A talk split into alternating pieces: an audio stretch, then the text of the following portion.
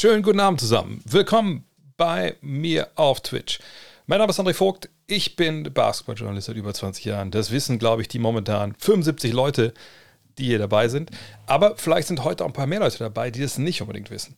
Äh, Grund dafür ist, ich habe eine Funktion entdeckt. Ich glaube, die war auch neu hier in meinem Stream-Programm. Ich mache ja nicht mit OBS und so.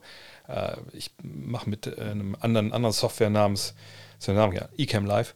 Und da gab es die Option, hey, warum nicht einfach mehrere Kanäle bespielen, damit als nur in Anführungszeichen Twitch? Und da habe ich mir gedacht, ja, stimmt, warum eigentlich nicht?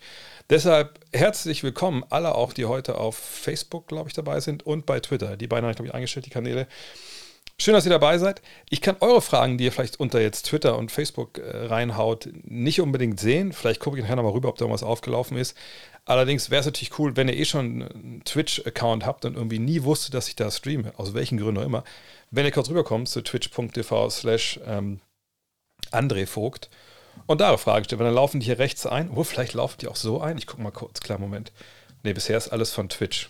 Vielleicht haben wir noch keiner kommentiert, das kann natürlich auch sein. Jedenfalls, mal gucken. Vielleicht gewinnen wir so noch mehr Leute dazu, dass die hier bei dem kleinen, aber feinen Basketball ja, Hörspiel ist ja gar nicht, sondern Schauspiel dabei sind. Und hier startet auch schon gerade der erste Hype-Train, wie ich sehe. Von daher läuft bei uns.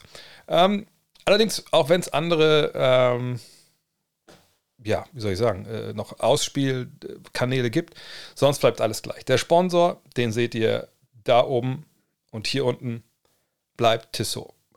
Habe ich ehrlich gesagt auch jetzt ein paar Mal gesehen, äh, drüben in den USA. Ich bin da gerade zurückgekommen. Deswegen auch hier vielleicht dieser Grau in Grau, ich habe auch eine graue Jogginghose an, äh, Aufzug.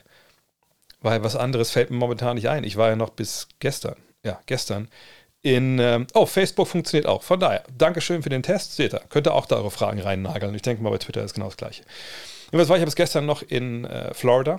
Wir waren erst in Miami mit einem Trip einen der drei Gut Next Trips, die es ja gab, dieses Jahr LA, New York und jetzt Florida. Wir waren eine Woche in Miami, wir waren äh, dann im Endeffekt, glaube ich, vier Tage, fünf Tage, nee, vier Tage, glaube ich, in Orlando. Und es war der beste Trip, den ich dieses Jahr gemacht habe, wahrscheinlich auch seit langer Zeit gemacht habe. Und das Krasse war einfach, dass ich Tissot auch in der, in der Halle, da, in der Halle gesehen habe. Weil immer, wenn, wie es immer so ist, wisst ihr, wenn irgendein bestimmtes Auto fahrt, was ich, eine Ente fahrt, ähm, und man sieht eine andere Ente, auf einmal sieht man überall Enten. Ne? Man achtet dann drauf. Ah, guck mal, da schon wieder eine, da schon wieder eine. Wahrscheinlich heute ein bisschen weniger als früher, aber wisst, was ich meine. Und so ist jetzt mit Tissot's Logo. Als ich in, in New York war, da haben wir gerade den Deal irgendwie ähm, mit, mit Tissot ähm, festgezurrt, dachte ich so, ach krass, da ist ein Tissot-Laden. Wäre mir vorher nie aufgefallen, einfach. Und dann, ja, Tissot. Jetzt, und jetzt sehe ich halt bei jeder Übertragung von der NBA, müssen wir auf achten, unter der Shotclock, Tissot. Warum? Weil das ja alles von Tissot ist also ne, Shot Clock, die ganzen Sachen, die mit Zeitmessung zu tun haben, das machen die für die NBA. Und die NBA bei solchen Geschichten, ja, sind wir mal ganz ehrlich, da sind die auch äh, nicht zum Spaßen aufgelegt, weil da gibt es schnell auch mal eine Anzeige ins Haus von irgendeiner Mannschaft, wenn die sich eben betrogen fühlen oder irgendeine Sekunde gefehlt hat. Ich sag mal so, 72 bei Olympia, da hätte man sich gefreut, wenn Tissot das die Zeitenmessung übernommen hätte. Ähm, und von daher, ja, sehe ich das jetzt überall. Und ich muss ehrlich sagen, als ich jetzt in der, in der Arena in Miami war und äh, auch in, in Orlando, Übrigens, Orlando, bessere Arena als in Miami. Wenn ich das so sehe, oh, ich habe leider meine, meine, noch nicht bekommen. Ich bin noch ohne, ohne äh, ich kriege ja die T-Touch Connect Solar. Ähm, hoffentlich jetzt bald. Ich dachte eigentlich, vielleicht wäre die schon da, wenn ich komme, aber alles gut. Irgendwann wird sie da sein und dann freue ich mich noch mehr. Ähm, aber dann einfach zu sehen, man sitzt in der Halle und denkt, ah, guck mal, das ist das Tissot-Logo. Und dann so, Alter, das ist mein Sponsor das ist schon irgendwie ein geiles Gefühl. Ich meine nicht, wäre jetzt irgendwo ein anderes Logo von einem Sponsor, sich von, von Manscaped zum Beispiel, die ja bei den äh, Podcast sponsoren, hätte mich auch gefreut.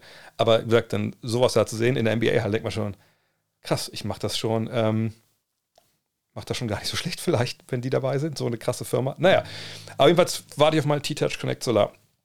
Und ich bin echt gespannt. Ich hatte Vergangenheit auch schon Smartwatches, aber ich hatte ja auch die T-Touch Connect Solar, mal ein schweres Wort, das zu sagen. Während der Eurobasket, äh, da habe ich ja auch für Tissot schon die ersten äh, Dinger hier gemacht. Und äh, ich fand es zwar stark, dass es dann aber äh, ist nicht eine von diesen Smartwatches, die dann nach einem halben Tag sind die leer und da muss man aufpassen und immer wie ein Ladegerät dabei haben, sondern es wird dann einfach über so eine Solarenergie aufgeladen. Gesagt, bald will ich es auch auf dem Dach hoffentlich haben. Und das macht mich einfach schon mal glücklich. Und das sind einfach so alle Funktionen, die ich von so einer schlaueren Uhr einfach wünsche mir sind da einfach auch drin. Ne? Also Schrittzähler, Kalorienzähler. Gut, so Höhenmeter brauche ich jetzt nicht so. Ich bin nicht so der Skifahrer oder sowas. Ähm, von daher, ich freue mich total, wenn die kommt. Ich finde es aber auch mega stylisch. Und einfach, dass das Ding sich selber auflädt mit der Sonne. Ich poste nachher nochmal den Link rein, könnt ihr mal selber gucken, ob das auch was für euch ist. Vielleicht habt ihr eure dann früher als ich.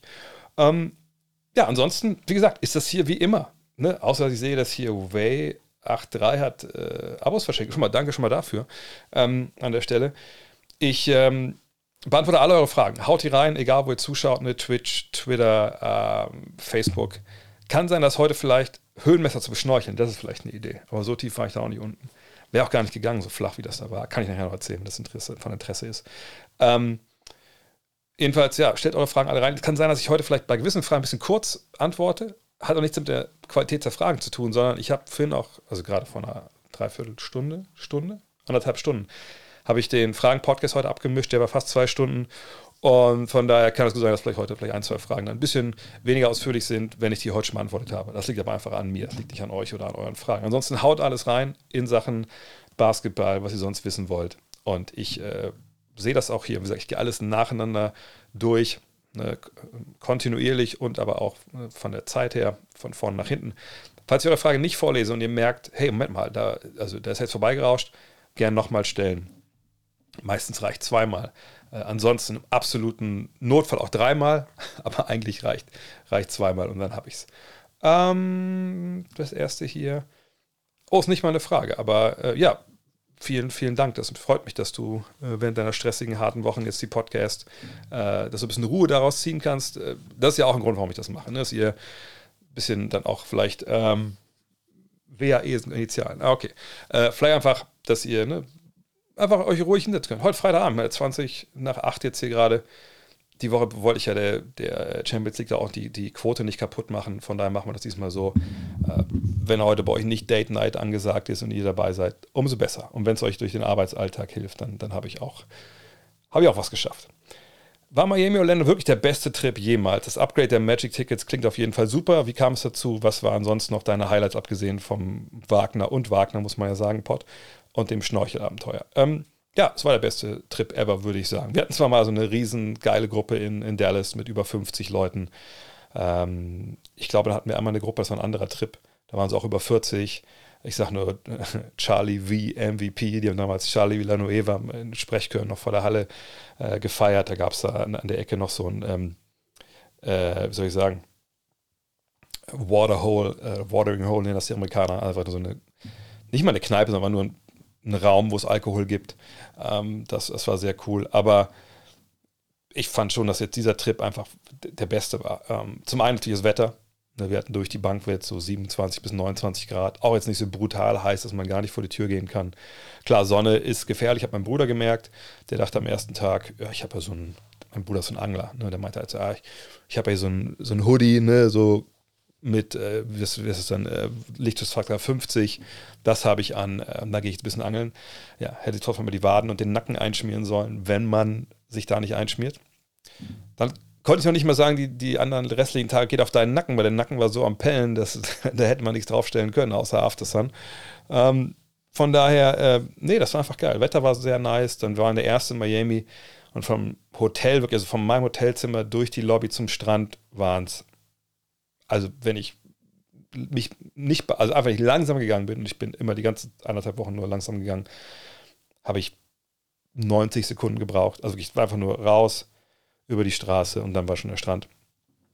Ähm, dann, gut, die Spiele waren, ich, leider bei dem Spiel gegen die Knicks, was echt gut war, wo viele, muss man auch sagen, viele New Yorker Fans da waren und einfach in Miami ein bisschen auf Stimmung gemacht haben. Da sind wir leider im, ja, in einem ziemlichen Megastau stecken geblieben und hatten auch so ein bisschen Probleme mit unserem einen Schnorcheltrip, dass wir es dann nicht rechtzeitig in die Halle geschafft haben, was mega peinlich war, weil so No-Shows sind einfach gar nicht meine Art. Das war echt kacke. Ähm, aber gut, manchmal hat man das halt drin. Ähm, aber wir hatten da drei Spiele dann in äh, Miami. Ich sag, das Knicks-Spiel war super, die anderen beiden waren so, hm, so lala, haben leider auch keinen Joel Embiid gesehen. Das war ein bisschen blöd, dass der nicht gespielt hat. Ähm, und dann nach Orlando Dame haben wir gesehen, das war nice. Äh, leider dann aber auch Ante de Kumbo war ja krank, das andere Spiel danach dann auch verpasst. Auch ein bisschen schade, aber da kann man halt auch nichts machen. Aber das Geile war einfach, wie gesagt, die Truppe ein bisschen kleiner, da kommt man auch mehr mit den Leuten so, auch eine kommunizieren, mal quatschen und so. Wenn das über 30 sind, wird man ein bisschen schwer, jedem so ein bisschen gerecht zu werden, glaube ich. Ähm, auch eine sehr, sehr motivierte Gruppe, die selber auch viel für sich organisiert hat. Und ähm, ich sag, wir waren einmal schnorcheln im Key Biscayne Nationalpark, dann war ich mit zwei von den Hörern, mit Nils und Patrick, sind wir dann äh, von Orlando anderthalb Stunden nach Crystal River gefahren und sind äh, halt mit so Manatees getaucht oder geschnorchelt, was ein unfassbares Erlebnis war, weil irgendwie dann wir das Glück hatten, war eine sehr kleine Gruppe, so fünf Leute und dann ist dann so, haben wir, ich muss sagen, ich habe ich hab die gespottet, ja, wie sie aufgetaucht sind. Da war dann eine Mutter, ein Tier und ein, ein, ein Kalb, glaube ich, sagt man da auch. Und dieses Kälbchen hat dann mit uns fünf, die wir dann da waren, also das waren noch zwei Mädels aus Texas und wir Jungs, ähm, mit uns quasi gespielt, immer so angestupst, ein bisschen angeknabbert. Äh, ich glaube, der Patrick hat sogar ein Küsschen gekriegt. Also war einfach wahnsinnig cool. Äh, also wirklich beeindruckend. Naja, und dann, wenn wir zum Basketball auch mal kommen, deswegen seid ihr, glaube ich, hier, ist ja nicht der Manatee Podcast oder der Manatee Stream. Mit Moritz und mit, mit Franz das zu, zu machen, war einfach wahnsinnig cool. Ne? ihr habt es ja auch mitbekommen, zum Beispiel in LA hat es nicht funktioniert mit, mit, mit Dennis, weil man da über das mit seinem Bruder dann erst geregelt wo hätte werden müssen. Dann hat es halt nicht geklappt in der Kürze der Zeit. Sehr schade, aber das machen wir jetzt in Braunschweig halt demnächst. Ähm, dann in New York, muss man ehrlich sagen, ging es gar nicht, was einfach auch an der NBA lag. Ne? Ich hatte keinen Lockerroom-Zugang, da hätte ich ja also eher Hartenstein ansprechen können zum Beispiel oder Miles McBride. Ähm, wenn man offizielle Anfragen stellt, die versanden einfach alle auf dem Weg, weil den Weg mal zu erklären, ich muss eine Anfrage stellen. Damals war es noch so an die, weil mittlerweile ist diese Agentur nicht mehr zuständig, eine Medienagentur in Berlin. Die schicken meine Anfrage nach London.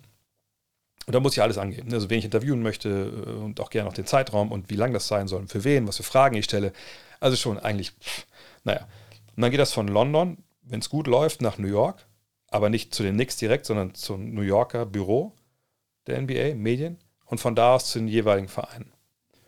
Und ich, also ich weiß nicht, ob ihr, wo ihr arbeitet, ob ihr schon im Job seid, aber wenn man so eine Kette hat, dann gibt es eigentlich nur einen Grund dafür, damit da irgendwo was nicht funktioniert. Und das war bisher eigentlich immer so. Also meine Interviews, die ich bisher gemacht habe in der NBA, ging immer dann, wenn ich vor Ort war, lang genug mit den Verantwortlichen vor Ort sprechen konnte, weil die darf ich vorher gar nicht ansprechen aus Deutschland. Ich muss diesen Weg gehen. Ich darf nicht die Knicks anschreiben oder die Mavericks oder sonst wen. Dann gibt es wirklich direkt Ärger. Ähm, und wie gesagt, dann war ich halt in New York, konnte nicht mit McBride sprechen, nicht mit Hartenstein sprechen. Ähm, und in ähm, jetzt bei äh, jetzt in, in, Orlando war es halt so, gut, wenn ich einen direkten Draht habe zu den Spielern, den habe ich leider bei sehr Hartenstein eben nicht, dann kann ich natürlich die Spieler ansprechen. Und, und Moritz und, und Franz waren da super cool und beide auch geschrieben, ja, das machen wir auf jeden Fall, wann wollen wir es machen? Ach, an dem Tag ist frei, ja, perfekt. Und dann haben die mich quasi eingeladen in die ähm, Trainingsanlage, die direkt neben der Halle ist. Und das war einfach also wahrscheinlich einer der Top 5 Podcasts, die ich hier aufgenommen habe, weil es einfach ein mega lockeres und geiles Gespräch war. Ich weiß nicht, ob ihr schon gehört habt. Wenn ja, schreibt es gerne mal hier in die, in die Kommentare. Und ähm, wir einfach auch super viele Themen besprochen haben, die ich einfach wichtig finde. Ähm, von natürlich dem Weg, die beide gegangen sind, ne, über Michigan, also Alba, Berlin, Michigan und dann in die NBA. Die Situation, die sie die jetzt haben, dass sie zusammen Basketball spielen können, was ja beileibe, äh, also das ist ja nicht selbstverständlich, so, dass man zusammen in der NBA spielt, äh, als Brüderpaar. Ähm, über ne, die ganze Problematik mit, mit, mit äh, dem WADA-System, beide auch sie das in Strike bekommen haben, weil sie ihre Spieltermine Termine nicht reingeschrieben haben. Aber eben auch super locker über die Saison gesprochen, so ein bisschen, über Tanking gesprochen, Load Management, all diese Sachen. Und einfach auch sehr coole Perspektiven von, von beiden auch gehört. Waren auch nicht immer alle, alle einer Meinung, was ja auch immer cool ist bei solchen Gesprächen. Naja, und jetzt wissen wir halt auch alle, dass ähm, Franz gerade Outer Banks guckt. Könnt ihr mal schreiben, ob ihr die Serie kennt. Ich habe jetzt einmal mit den Trailern geguckt auf Netflix und ich dachte mir so, also, ist das denn so gut? Aber ich werde der Sache eine Chance geben. Ähm, und wir wissen, dass Moritz jetzt Sex in the City guckt.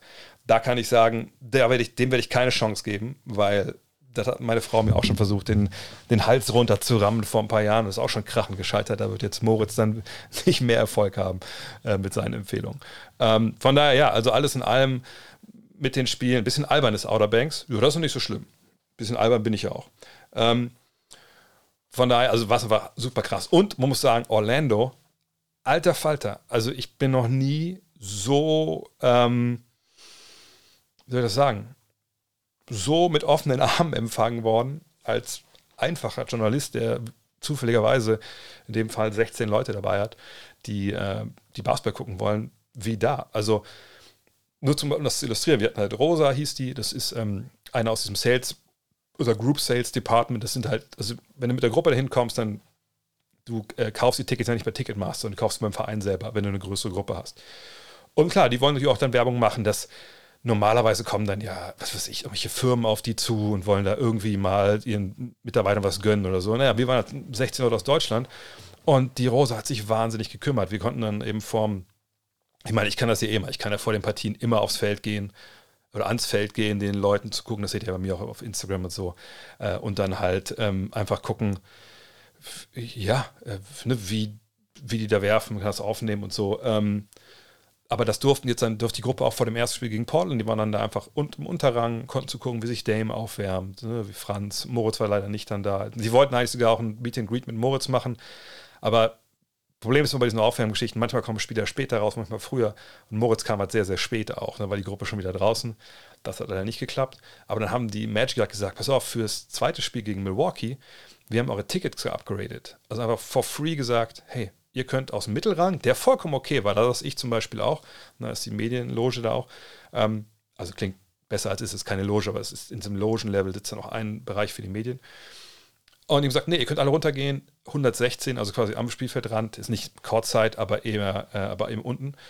Und hat nichts gekostet. Das war super geile Ticket. Leider hat das nicht gespielt, das konnte keiner wissen, aber es war halt mega geil. Das habe ich noch nie erlebt, dass eine Franchise sowas macht. Und die, in der Stimmung, Stimmung der Halle war auch gut. Äh, und genau, Miami oder Orlando als Urlaubsziel. Ich glaube, wenn man Strand möchte, auf jeden Fall, dann ist natürlich äh, Miami besser. Party ist sicherlich da auch besser. Orlando sind natürlich wahnsinnig viele Freizeitparks. Ähm, du bist schnell am Cape Canaveral, wenn du das willst. Das habe ich leider nicht geschafft, da ne, das anzugucken. Das ist das Museum von der NASA. Oder es war sogar ein Raketenstart da, aber den, da haben wir leider nicht geschafft, ähm, weil der Bus dann schon zum Flughafen fuhr. Ähm, und äh, auf der anderen Seite bist du aber auch schnell äh, wenn du was willst, in Tampa oder wie wieder Chris River, kannst du ein bisschen so das Outback von, von Florida kennenlernen. Ähm, aber Miami hat die Party, Miami hat ähm, so den, den, den, den Beach. Muss man halt wissen, ist man eher so der Typ, ich brauche den Strand nicht oder man braucht den Strand, dann kann man es entscheiden. Aber jetzt alles in allem fand ich aber, ähm, mm, wie soll ich das sagen? ich, ich weiß, also ich sage jetzt, Orlando ist größer als Miami für mich. Äh, aber hat das ja viel zu tun, wie man da behandelt wurde. Es war sogar so weit, dass ich dann noch, äh, dass die Rosa zu mir meinte, ja, hier bist du vor dem zweiten Spiel, würde dich gerne der Michael treffen. Ich so, äh, wer ist Michael? Und das war dann der, ich glaube, Executive ähm, of Sales, also der, also der Typ, der quasi der Vermarktungschef ist von der ganzen Franchise. Und der hat mit mir dann, mich mir dann gesprochen über Vermarktung in Deutschland. Da würden sie gerne natürlich mehr machen und was, was ich denke, was, was da äh, sinnvoll wäre. Ich gesagt, also erstmal natürlich sinnvoll, wenn ihr Spiele machen würdet, so am Wochenende zur deutschen Primetime oder zur europäischen Primetime. Da meinte er, ja, haben wir schon mal gemacht letztes Jahr, Sacramento gegen Orlando. Meinte ich, ja, das war aber Sacramento, als die noch schlecht waren und die waren auch nicht richtig gut. Also ne, das müssen wir vielleicht nochmal machen mit guten Teams. Ähm, und äh, meinte halt, und natürlich einfach auch nach Berlin kommt, gegen Alba spielen. Da meinte er so, ja, das sind auch bei ihr denen so Sachen auf der To-Do-Liste. Mal gucken. Also das war einfach rundum einfach ein sehr, sehr geiles Gespräch in Orlando. Und das hat den Trip auch nochmal extra besonders gemacht. Bewertest du Michael Jordan als Owner der Hornets? Ja, sein Track Record ist, äh, man muss ja ein bisschen unterscheiden. Ne? Also natürlich wissen wir, als er bei den Wizards war, hat er Kwame Brown gedraftet. Ne, das war natürlich keine tolle Entscheidung. Äh, wissen, ein paar Jahre später hat er sich sehr für Adam Morrison an, eingesetzt, als der dann nach ähm, Charlotte kam. War auch keine so richtig geile Entscheidung. Äh, ich glaube, Frank Kaminski damals. Also, das ist ein bisschen, ist nicht nur eine Mixed Bag, wie die Amerikaner sagen, sondern ist nicht gut gelaufen, weil er hat einfach keine guten Entscheidungen getroffen. Aber die Draft ist jetzt ja auch nicht unbedingt die Entscheidung vom Besitzer. Aber wenn der Besitzer der beste Basketballer der Zeiten ist, dann kann ich mir gut vorstellen, ähm, dass man dem auch zuhört. Und man fragt ihn sicherlich auch vor der Draft, ey, wen sollen wir da holen? Man fragt ihn sicherlich auch, natürlich, wenn es um Free Agent-Entscheidungen oder Trades geht, weil es natürlich auch sein Geld ist. Also, ne, das, also er ist ja nicht der alleinige Besitzer, er ist ja Teilhaber, aber, aber schon der, der da die, ne, die der ihm sagt, wo es lang geht. So. Jetzt muss man mal abwarten. Also, ne, was in den letzten Jahren so gelaufen ist, war natürlich dann alles nicht so richtig prickelnd. Ne? Unter Kemba, mit Kemba Walker gab es dann mal so einen leichten Aufwärtstrend, der war dann aber auch wieder vorbei. Und seit Kemba jetzt weg ist, ja, man düppelt ja so ein bisschen rum. Was man so probiert hat, hat nicht ganz geklappt. Das hat man der Ball natürlich gezogen. Das ist ein guter erster Schritt. Aber eigentlich würde man jetzt ja befürworten, okay, jetzt noch ein paar Jahre schlecht sein, gut draften, da haben wir einen jungen Kern, um den bauen wir auf. Und in die Richtung scheint es ja zu gehen. Auch sicherlich, weil es da Verletzungen gab, ne? Gordon Hayward, äh, auch Ball natürlich selber jetzt. Aber das, was wir jetzt da sehen, ist ja klar, okay, wäre ganz schön, wenn wir genug Lotterietickets bekommen, um im Endeffekt. Wahrscheinlich nicht Scoot Henderson, weil ich glaube, man kann sich ja mit zwei Guards spielen, aber ich denke mit Bauer, das passt nicht so ganz. Aber wenn man ja, das ist natürlich das große Thema. Oder wenn man Henderson zieht für jemand anders, dann tradet man den. Sowas. Also früh draften, entweder jungen Kern damit weiter ausbauen oder halt vielleicht weitergeben. Ne? Aber wenn man Yama ist natürlich der Traum da, wenn man den bekommen würde. Und da muss man jetzt mal abwarten. Das kannst du als Besitzer ja auch nicht beeinflussen. Ähm, kannst ja nicht der äh, Adam Silver sagen, hey, mach mal, mach mal hier nochmal, äh, leg nochmal ein paar von den, ähm, von den Kugeln, das sind ja so Tischtennisbälle, leg die nochmal hier ins, ins Eisfach, damit der Typ, der die zieht, dann merkt, das sind unsere Kugeln. So läuft es ja nicht. Also das sind ja unglaublich viele Kugeln mit Zahlen und Zahlenkombinationen, die dann ausgelost werden, wie so Lottozahlen, die gehören halt bestimmten Teams. Also ich glaube, es sind vier, vier oder sechs, ich weiß gar nicht. Aber nur mal kurz, ich weiß nicht, was, ich glaube, es sind vier. Also wenn du quasi, keine Ahnung, du hast 100 äh, Lose, dann hast du 100 Kombinationen ne, mit vier Zahlen. Und wenn eine von diesen 100 Zahlen gezogen wird, dann ist das dein Pick. So funktioniert das. Also man kann da auch wirklich nicht großartig mehr schummeln. Wird ja auch immer auch von so einem äh, Wirtschaftsprüfungsunternehmen, glaube ich, so ein Notar wird das ja auch immer beglaubigt und so.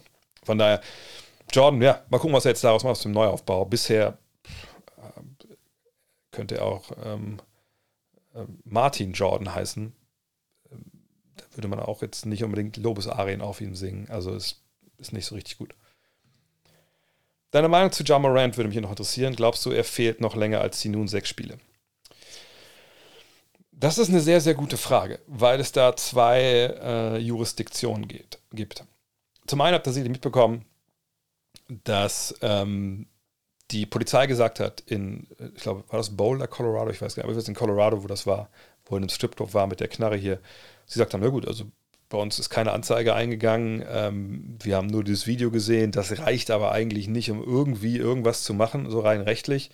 Von daher haben wir das Verfahren jetzt eingestellt, Untersuchung eingestellt. Also wir sind raus. Wegen uns ist da nichts passiert. So. Okay, cool. Gar keine Frage, ist auch vollkommen richtig. Ähm, ne, wenn es da keinen Verstoß gab, also kein Kläger, kein Richter und in dem Fall auch kein Verbrechen. Die Frage ist aber äh, die Jurisdiktion der NBA. Und das hatte ich letztens Podcast schon gesagt, ich hatte da einen sehr interessanten Artikel zu gelesen und ich bin gespannt, was da jetzt bei rauskommt, weil ich selber habe von solchen Sachen auch keine Ahnung, ehrlich gesagt. Was ich aber weiß, ist, das steht ja auch, habe ich gar nicht hochgehalten heute, ne? Das steht ja auch hier drin. Das ist ja unsere, äh, die habe ich schon zu sehr angegrabbelt, weil ich sie so lieb habe. Das ist ja unsere Dark Issue, ähm, die jetzt bei mir schon ist und die auch bald bei euch ist. Und da haben wir natürlich auch ich gucke, ob ich das nebenbei raussuchen kann. also es ist kein großer Artikel in dem Fall, aber ähm, habe auch über Gilbert Arenas geschrieben, äh, damals mit Javaris Crittenton, diese Geschichte, wo die sich quasi, ja hier, das ist halt die Story über, ähm, das ist die Story, nicht hier, das ist die Story, ja, über Crittenton und, und Arenas, die, ja, ähm, sag ich mal, beide Waffen ähm, in die Kabine mitbringen, ähm, und da dann ein Riesenskandal daraus entsteht. So. Und seitdem guckt die NBA dann noch ein bisschen genauer drauf als vielleicht früher. Und ich sehe das, meine Kamera ist ja vollkommen schief, oder? Sehe ich das falsch? Also so ist ein bisschen gerader. Ne? Und schon wieder schief. Egal, das mache ich nächstes Mal richtig. Ähm, jedenfalls ist das ein neuralgischer Punkt für die NBA. Ne? Waffen am Arbeitsplatz. Ich weiß, wie es bei euch läuft, wo ihr arbeitet. Selbst meine Frau hätte hier bei uns zu Hause sicherlich Probleme, wenn ich abends mit der Knarre vom, vom Twitch-Stream sitze. Und ähm, das Mac ist noch nicht in der Post. Also wir haben jetzt alle, alle äh, Adressen hingeschickt. Ich denke mal Montag, Dienstag, Mittwoch werden die das alles in einem Schwung rausschicken. Ich weiß nicht, was sie alle noch, was sie noch anders zu tun haben. Jedenfalls, die NBA sieht das nicht so locker, wenn du Waffen mit in, an den Arbeitsplatz bringst. Ähm, und das war ein Auswärtsspiel. Also wie ist denn ähm, der gute Ja Morant da hingekommen zum Auswärtsspiel? Aller wahrscheinlich nach mit dem Flieger dann Memphis Grizzlies. Äh, das würde ja bedeuten, dass er das da halt mit hingebracht hat. Ne? Also mit dem Flugzeug wahrscheinlich auch. Und äh, spätestens da wird es dann halt aber auch mega kritisch so. Äh, und das hat dann auch nichts mehr damit zu tun. Weißt, wisst ihr, was so, keine Ahnung, jetzt in Tennessee das Recht ist, dass du eine Waffe tragen darfst, was ich auch, ne? Es gibt ja Concealed Carry, also dann, dass du es versteckt tragen darfst oder es offen tragen musst und so.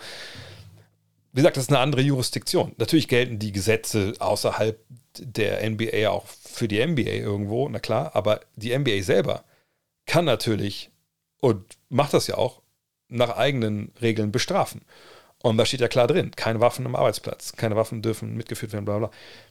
Und das kann jetzt zum riesigen Problem für die, für die Grizzlies werden. Wie gesagt, von Staatsseite, sage ich mal, von, ähm, ne, von Exekutive, Exekutive ist das das richtige Wort? Ich glaube nicht. Ne? Egal, jedenfalls von Polizei, Justiz, das suche ich das Wort, äh, da droht denen nichts. Auch Morant nicht. Aber die NBA wird es auch untersuchen. Und wenn die sagen, Alter, du hast die Knarre im Flieger gehabt und dann vielleicht sogar in der Kabine, keine Ahnung, was, was da alles bei rauskommt, dann kann ich mir gut vorstellen, dass sie bis zum Ende der Saison ihn aus dem Verkehr ziehen. Ne? Und dass er jetzt gerade nicht spielt und dass es nochmal verlängert wurde, das hat für meine Begriffe nichts damit zu tun, aber das ist Vermutung, ganz ehrlich. Also hat für mich nichts damit zu tun, dass sie jetzt sagen, pass auf, der muss jetzt erstmal äh, Hilfe bekommen, der muss mit dem Therapeuten reden und dann machen wir jetzt noch mal eine Woche länger und dann nach den Spielen, dann ist er, ist er bereit zu spielen. Ich meine, das ist gut, dass er das macht, wenn dem so ist. Ich hoffe mal, dass es so ist. Und dass er da versteht, dass das irgendwie nicht cool ist so. Aber ähm, im Endeffekt ähm, ist es so, dass, naja, die einfach aus Verkehr ziehen, gerade die, äh, also die Franchise sicherlich, weil sie ihn so lange nicht spielen lassen wollen, bis die NBA die Untersuchung abgeschlossen hat. Und wenn äh, die dann sagen, okay, alles cool, weil alles funktioniert, die Waffe war vom Kumpel oder so, keine Ahnung, dann okay. Aber wenn da rauskommt, Alter, der hat das mit dem Flugzeug mitgenommen, dann bin ich mir sicher, dass es bis zum Ende der Saison draußen ist. Und das wäre dann der Dolchstoß für die Titelhoffnung, Conference Finals, Finals Hoffnung der, der Memphis Grizzlies. Aber ähm, meine Meinung dazu, damit rumzufuchteln, ich meine, Paul Pierce hat das ja direkt schon in diese Ecke gezogen. Hey, ich wurde damals, mir wurde elfmal in den Rücken gestochen. Habe ich im Podcast schon drüber gesprochen. Ne? Ähm, man muss schon verstehen, dass sich junge Millionäre, und das ist ja John Morant natürlich einfach auch, äh, selber schützen müssen. Ja, okay, cool. Schütz dich, ist gar kein Problem. Solltest du auch tun. Aber jo, jeder hat einen Bodyguard, jeder hat Security um sich rum. Ne? Dirk hat seit Jahren Security, ich habe es auch im Podcast erzählt. Äh, wenn man bei so Shootarounds ist vor dem Spiel, also nicht ein Shootaround, sondern dieses Warmmachen ne, vor NBA-Spielen, haben super viele Teams einen Security-Mann, der mit denen mitreist, der dann da am Spielfeldrand steht, um diese Mannschaft dann beim Aufwärmen zu schützen. Von daher, also da gibt es sicherlich Mittel und Wege, die besser geeignet sind, auch in so einem Stripclub irgendwo auswärts, als mit einer Knarre da rumzufuchteln. Zumal ich nicht weiß, wogegen man sich in einem Instagram Live-Video äh, beschützt. So. Keine Ahnung, wenn es Lag gibt oder so, schießt er dann aufs Handy? Keine Ahnung. Also von daher, ähm, das ist kein guter Look für Morant, vor allem auch mit den anderen Sachen, die da rausgekommen sind vorher. Ähm, ah, Ramon, ja. Hier, der Mann war dabei. Könnt ihr, ihr noch Fragen habt Richtung Orlando und äh, Miami, der, der hat alles miterlebt. Und hat Sachen gekauft, wo ich dazu geschrieben habe, dann in einem WhatsApp-Chat, wo wir alle drin waren, dass ich erblindet bin. Aber mittlerweile geht es wieder. Also ich kann auch Farben wieder erkennen und so. Ähm, dip, dip, dip. Äh, Vorschlag fürs Taktik-Timeout, äh, Lakers Defense, vor allem für Vanderbilt. Ich habe schon ein gutes Thema äh, gefunden. Äh, das zeige ich nach, habe ich auch jetzt quasi schon festgelegt, weil ich musste die Videos vorher runterladen, zusammenschneiden. Wir machen mal Dennis Schröder, jetzt in der Abwesenheit von, von, von äh, LeBron. Das, das, fand ich ein paar sehr interessante Sachen. Mm, mm, mm, mm. Ähm, seit Vanderbilt sind die Lakers Nummer 1 im Defensivrating. Wow, wie kann das sein? Ähm, also erstmal ist es ja nicht ewig lange her, dass, das, ähm, dass dieser Trade passiert ist. Ähm, das ist die eine Geschichte. Ich kann mal nebenbei die Zahlen mal aufrufen. Zum anderen ist es so, dass ja nicht nur Vanderbilt gekommen ist, sondern sind ja auch andere da jetzt am, am Start. Und äh, ich würde auch Malik Beasley natürlich auch nennen wollen, als jemand, der jetzt da einen, einen, einen, einen äh, ja, äh, soll ich sagen, einen Einfluss nimmt. Ähm, aber man muss aber auch ein bisschen breiter das Ganze fassen, ist auch, dass äh, Anthony Davis einfach jetzt da ist. Ähm, und äh, jetzt zeige ich mal eine Zahl, die, die, die, die sehr, sehr spannend ist. Ähm, und zwar, da muss ich ein bisschen näher rangehen vielleicht. Oh, ist ja richtig ganz weg. Warte mal kurz. So. Ich hoffe, ich mache es noch ein bisschen größer. Ihr könnt das erkennen. Und zwar, das ist ja wieder hier die On-Off-Statistiken wie gesagt, das ist jetzt keine allumfassende Zahl, das ist erstmal, erstmal nur was, was man erstmal so, erstmal so hinnimmt und dann kann man weiter drauf schauen. Und dann sehen wir hier unter dem, hier sehen wir Team hier oben, ne? Und dann sehen wir hier äh, Offensivrating und hier steht, wenn er auf dem Feld steht, 118,9 Punkte machen die Lakers in 100 Ballbesitzen und hier sind es 115, wenn er nicht spielt. Also plus 3,5. Der macht das schon sehr gut. Hier sind die Zahlen vom Gegner. Und hier steht, wenn er auf dem Feld steht, hat der Gegner ein Offensivrating von 121,3 und wenn er nicht auf dem Feld steht, von 114,3. Sprich, naja, das sind sieben Punkte mehr für den Gegner pro 100 Ballbesitz, wenn er auf dem Feld steht. Wie, wie passt das denn zusammen so? Und insgesamt ist er eigentlich ein Minusspieler hier. Aber nochmal, das ist eine Statistik, das ist nur mal so, um das zu, zu zeigen. Ja? Das ist natürlich nicht allumfassend, das, das ist nicht die ganze Wahrheit. Äh, das müssen wir auch ganz klar sagen. Von daher würde ich nicht sagen, dass es an ihm jetzt unbedingt alleine liegt. So. Wir gucken noch mal kurz auf seinen, seinen Game Log, ab wann er denn dabei war. Jetzt bei den Lakers. Und dann sind wir hier bei dem Spiel gegen Gold State. Hier vorne. Ähm, da hat es dann auch zum Anfang nicht ganz so gut funktioniert. Hier mit minus 29. Sorry, gegen Portland. Ähm, aber natürlich wahnsinnig gute Spieler gehabt hier im Rebound 17, 13. Aber wir merken uns jetzt hier mal 11.2. Da hat er zum ersten Mal gespielt. Ähm, so, und dann Anthony Davis. Äh, guck mal aufs Game Log. Das ist eine Vermutung von mir. Ich weiß nicht, ob das stimmt. Aber gucken wir mal. 11.2. Da. Ähm, gut, auch ein bisschen up and down. Aber wir sehen halt, ist hier am Start, reboundet wie der Teufel, außer jetzt in den beiden Partien. Ähm, offensiv gut. Wo sind die Blocks da? 3, 5, 2, 2, 2, 2, 2, 3, 3. Ich glaube, da kann man schon relativ genau erkennen, wenn wir jetzt hier mal, nur mal das zusammennehmen. Dann sehen wir jetzt 2,7 Blocks. Das ist halt 14,1 Rebounds. Das ist halt ein Wort. So, jetzt würde ich einmal noch zurückgehen wollen zu den Lakers, um vielleicht mal zu illustrieren, wie ich mir sowas dann. Ähm, was, Utah Stats? Ach, sorry. Oh, fuck. Oh, bin ich gerade verrutscht eben. Okay, warte mal kurz, da gehe ich nochmal zurück. Vielleicht habe ich auch Blödsinn erzählt bei Wenderbild. Ah, Junge, Junge. Sehen wir das alles live hier. Und ich bin vielleicht immer noch ein bisschen gejetlaggt, aber. You, Ach, da. Sorry, da sind wir. Ach, sorry, da sehen wir es doch. Plus 7,7. Alles klar. Sehr gut. Dann sehen wir da den Effekt, den er auch hat. Aber worauf ich hinaus wollte, ist, ähm, dass Vanderbilt jetzt nicht reinkommt und einfach so ein Verteidiger ist, wo man äh, sagt, okay, der kommt jetzt rein, der, der lockt alles ab und, und der ganze Rest ist, ist dann eigentlich egal, weil er der, der Top-Verteidiger ist, sondern ich will darauf hinaus, dass eigentlich Davis durch die Präsenz von Vanderbilt und das, was er dann halt, dass er da ist, ähm, dass er äh, dadurch ein bisschen äh, so strategisch, taktisch befreiter ist. Aber da muss ich einmal kurz hier gucken auf die, die Starting Lineups-Geschichte, obwohl die jetzt auch nicht die ganze Story aussagt, aber 11.2. waren wir, ne? Äh, äh, da war Vanderbilt noch nicht in der ersten fünf. Aber ab hier haben wir es ja. Und vorher, ja, also das ist, glaube ich, das ist für mich der wichtigste Punkt. Du kriegst mit Beasley und Vanderbilt zwei gute Flügelverteidiger, Vanderbilt wahrscheinlich sogar einen großartigen Flügelverteidiger. Und ähm, gut, Russell ist nicht der Top-Mann vorne, aber, aber ist auch gut. Also ist gut im Sinne von, dass er nicht negativ total auffällt, ähm, obwohl er manchmal natürlich Desaster ist. Aber ist, da reden wir jetzt mal nicht drüber. Fakt ist, du hast Davis hier unten jetzt drin und du hast auf dem Flügel zwei Mann, die da ihren Mann stehen. Und ich finde Davis in dieser Rolle jetzt hier, ne, so als Big Man, der dann wirklich auch mit Leuten zusammenspielt, die defensiv Druck machen können. Ich finde auch Schröder dann auf dem Feld ne, ist dann nochmal besser, um mehr Druck am Ball zu machen. Das ist einfach echt, echt gewinnbringend. Ne? Troy Brown, eventuell sogar auch ein kleines Upgrade defensiv ähm, gegenüber LeBron, aber das, das kann ich jetzt ehrlich noch nicht beurteilen, dafür habe ich letztes zu wenig gesehen jetzt. Ähm, und ähm, ja, Vanderbilt hilft einfach Davis extrem. Mobamba ist erstmal jetzt raus, so als Backup-Center. Äh, aber ja, das ist richtig, richtig gut, was die Lakers da gerade defensiv spielen. Und ein Punkt kommt noch, noch dazu.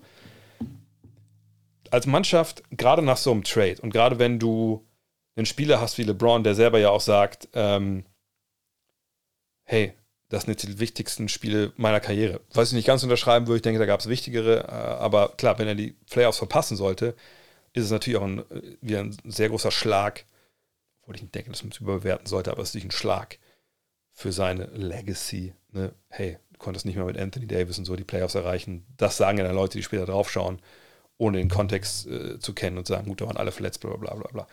Aber ne, wenn dann auch der, der, Leader sagt, hey, das muss, wir müssen uns jetzt, wir müssen Vollgas geben. Ihr seid jetzt alle hier, wir wollen alle zusammen in die Playoffs, kommt das neuer Spieler dahin, Ne, die Karten werden neu gemischt. Du hast doch vielleicht auch Bock, jetzt dann neben LeBron zu spielen, bist extra motiviert. Ich glaube, da kommen viele Sachen zusammen. Aber Vanderbilt mit seiner Präsenz, mit dem, was er kann, finde ich, ähm, unlockt er irgendwie auch Davis. Und vielleicht direkt die Frage zu beantworten, ob sie die beiden länger halten sollen. Im Sommer gibt es keine großartig guten Free Agents. Ähm, klar gibt es ein paar, eine Handvoll, aber keinen so wirklich richtigen dritten Superstar, den sie realistisch bekommen können. Auch weil sicherlich ein James Harden, wenn er wechselt, dann eventuell nach Houston und auch vielleicht ein bisschen alt, muss man sagen, für die beiden Jungs, also für Davis und, und LeBron. Kyrie Irving, denke ich, wird in Dallas bleiben, wenn er das auf das Geld verzichten wollen würde. Der hätte auch in Brooklyn bleiben können oder generell das, das Jahr da zu Ende spielen. Von daher, ich, ich denke, sie werden, und die haben ja sonst quasi nur Free Agents, außer halt ihren beiden Stars. Und wer, wer noch Vertrag Brown oder so, glaube ich. Ähm, ich kann es ja nebenbei aufrufen. Ich bin mir sehr, sehr sicher, dass die Lakers einfach den Großteil von den Jungs, von denen sie denken, die helfen denen weiter. Und da gehe ich auch davon aus, dass sie das bei den beiden auch so sehen. Die werden sie halten. Und auch Beasley hat in der Vertrag, sehe ich. Das ist so eine Club-Option, den werden sie auf jeden Fall behalten, es sei denn, man restructured den Deal, aber da gehe ich jetzt nicht von aus. Vanderbilt ist auch noch da, sorry, der ist auch noch da. Ach stimmt, wir hätten vielleicht nochmal raufgucken sollen, wie viele Leute jetzt neuen Verträge haben. Also, ne, die sind drauf auf der Payroll, Vanderbilt ja für wenig, wenig Geld ja, die sind nächstes Jahr dabei und dann werden sie gucken, was mit den anderen Free Agents machen, ob man auch irgendwen traden kann, ähm, ob man auch Free Agents bekommt, die besser sind als vielleicht die Angelo Russell und Dennis Schröder, wenn man da upgraden möchte. Aber ähm, äh, ganz ehrlich, ich, ich denke, da werden wir viele von den gleichen Gesichtern wiedersehen, auch eben, weil es so gut gerade funktioniert. Bei mir ist alles gut. Also morgen ist zwar hier äh, hinter der Wand, da ihr da seht, äh, Kindergeburtstag, äh, Thema Harry Potter. Ich soll irgendwie als ähm, Snape da irgendwie ähm, auftauchen. Und ich muss eine Schnitzeljagd vorbereiten äh, im Regen. Von daher, das ist das Einzige, was mich momentan noch ein bisschen belastet. Sonst, und das Wetter. Aus mehreren Gründen. Ähm, von daher, ja, mal gucken. Aber sonst kann ich nicht klagen. Ein bisschen Farbe habe ich, glaube ich, auch bekommen. Das ist nicht nur das Licht. Würdest du als GM Jason Kidd lassen? Letzte Woche habe ich, glaube ich, viel darüber gesprochen, deswegen mache ich es relativ kurz. Nein, würde ich nicht. Ähm,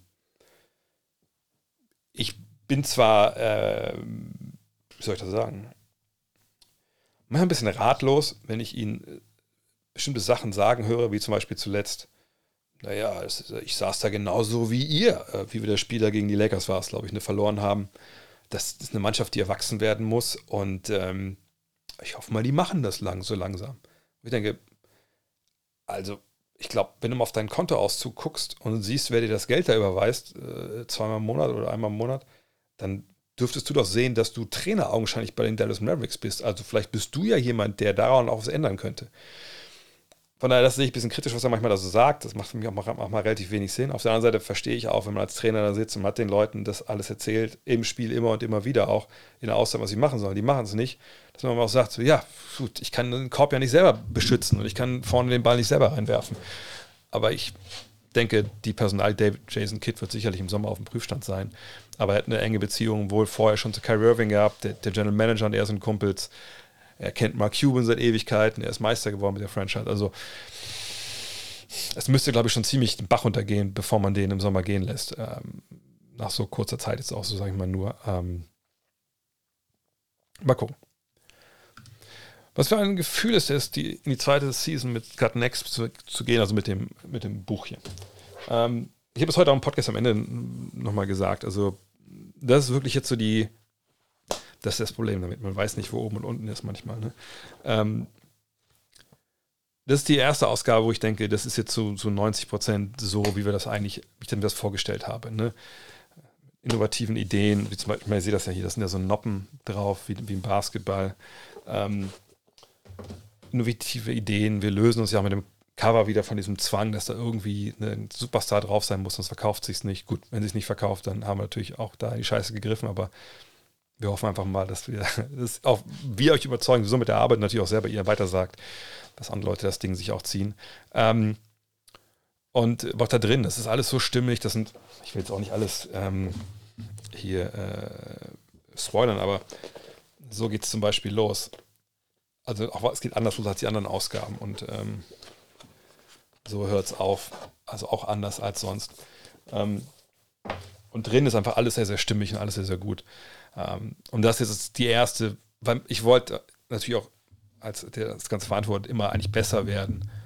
Und so gut die erste Ausgabe war oder die erste Season generell auch war, man muss natürlich immer gucken, dass man darauf aufbaut. Und das ist jetzt schon, wie gesagt, ein großer Schritt nach vorne, finde ich. Ähm, das werdet ihr auch merken, wenn ihr euch das anschaut. Äh, und die nächsten Ausgaben, zwei haben wir auch schon geplant, oder sind wir dabei, die zu produzieren, äh, werdet ihr auch sehen. Das fühlt sich super. Ähm, und natürlich möchte man, dass es noch mehr Leute abonnieren, noch mehr Leute lesen. Und da hoffen wir, dass natürlich dieses Jahr natürlich mehr, mehr Glück haben.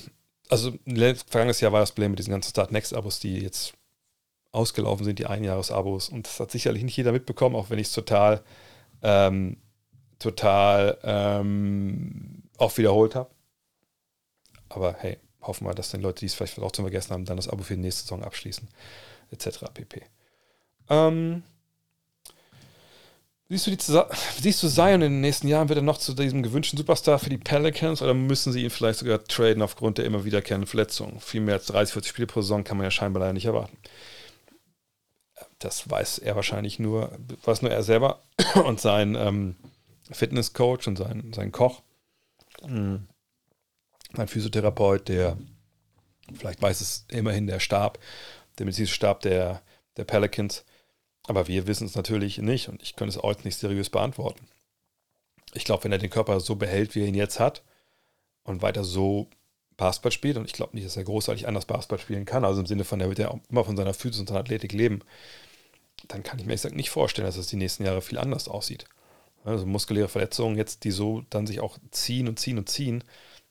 Du kannst immer was haben. Du kannst immer mal irgendwie äh, eine Zerrung holen oder sowas. Aber das sollte dann auch vielleicht in einer Zeit ausgestanden sein, wie es bei anderen Leuten halt auch ist. Und, und dem nicht dann doppelt und dreifach so lange dauern. Problem ist halt einfach, du hast ihm gerade einen neuen Vertrag gegeben. Da beginnt er, glaube ich, auch erst. Ich rufe es mal nebenbei auf. Ich glaube, in der kommenden Saison. Und äh, ich habe auch damals, als der Vertrag gemacht wurde, sagt, uh, hätte ich jetzt nicht gemacht. Da sind jetzt zwar viele Klauseln drin, wo er halt dann weniger Geld bekommt, aber es ist ja nicht so, dass er jetzt die nächsten Jahre dafür ein Upload ein Ei spielt. Ihr seht das da, ne? das ist ja in, in lila unterlegt oder in lila geschrieben. Das sind im Endeffekt in dem Fall 44, äh, 34 bis, bis 42 Millionen Dollar. So, und lass da, was ich mal, 7, 8 Millionen vielleicht im Jahr runtergehen mit so Incentives, so viel mehr darf das gar nicht sein. Ich weiß nicht, ob es überhaupt so viel sein darf. Also Incentives im Sinne von, äh, du musst mindestens ich, 70 Spiele gemacht haben, irgendwie solche Sachen. Ähm, dann gibt es ja diese Prämie on top bis zu diesem Maximalgehalt. Ähm, sagt, wenn er nur 30, 40 Spiele im Jahr macht, dann kriegst du ihn ja auch nicht getradet. Für was denn? Also, äh, also kriegst du ihn, klar, getradet kriegst du ihn immer, aber wenn du ihn jetzt tradest für Russell Westbrook, hast du ja auch nichts gewonnen. Also, ne, irgendwie ein alternder Spieler, äh, der ein letztes Vertragsjahr hat, nur um von dem Vertrag loszukommen, das bringt dich nicht weiter. So, von daher ähm, hoffen wir einfach, dass es da fitnesstechnisch, ernährungstechnisch gewisse Umstellungen gibt und dass er einfach den Basketball spielen kann, den wir ja von ihm schon gesehen haben, den wir ja auch alle, glaube ich, lieben. Ich meine, Point Zion ist eine absolute Attraktion und, und diese Pelicans hätten echt was reißen können. Jetzt sehe ich das nicht, dass das dieses Jahr noch funktioniert und diese Saison funktioniert. Ähm, weil dafür müsste er jetzt dann wirklich mal gesund werden, fit sein. Wie fit er jetzt sein kann mit einer Muskelverletzung im, im Bein, weiß ich ehrlich gesagt nicht. Und dann muss er ja auch wieder sich reinspielen. Also, das ist leider eine verlorene Saison mal wieder, ehrlich gesagt. Ähm, wird es nächstes Jahr wieder einen Florida-Trip geben, wäre dies Jahr gerne mit, konnte aber aus beruflichen Gründen leider nicht. Ich hoffe es. Also im August kommt der Spielplan raus, dann gucke ich immer, ne, welche Trips bieten sich an. Ähm, aber ich werde alles in meiner Macht Stehende tun, ähm, das auch hinzubekommen. Äh, ich, ich gucke ja immer wieder, ne, was der Spielplan hergibt. Äh, und dann, dann schicke schick ich das, äh, ne, trgermany.com, die ähm, dann natürlich alles andere machen. Hotels, Flüge, Transfers. Wenn das alles passt, dann hauen wir diese Trips raus. Aber wieder, das dauert noch bis August. Aber ich möchte auf jeden Fall äh, wieder das Florida-Ding machen, ganz ehrlich. Das ist einfach zu geil. Und ist auch die einzige, muss man auch sagen, Destination, wenn man jetzt davon ausgeht, dass man so November, Dezember, Januar, Februar, März, eventuell April, aber April ist immer schwierig dann, wenn du ein Team erwischt, was dann schon echt so ne, die Stars schont und so, dann ist natürlich auch scheiße.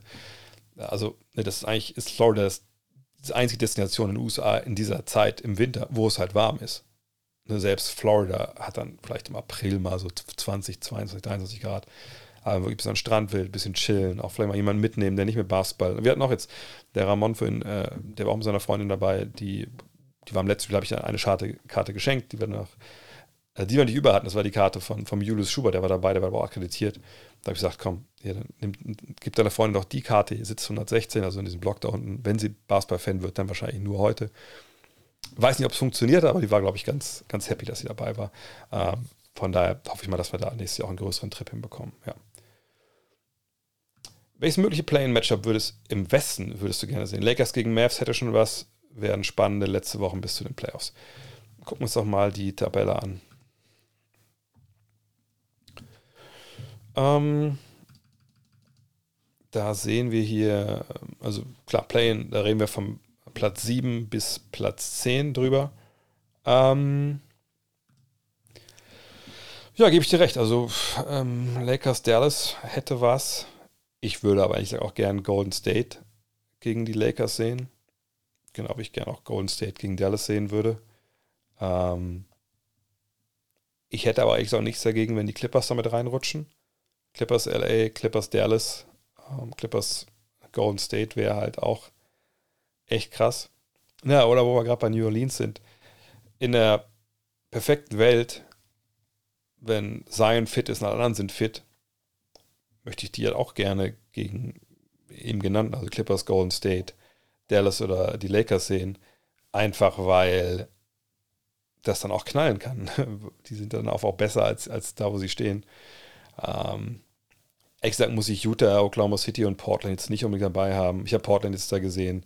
Gut, ohne Nurkic, aber das war schon, boah, so Interior Defense, also Defense im eigenen Korb, Ringschutz. Das war nicht wirklich vorhanden.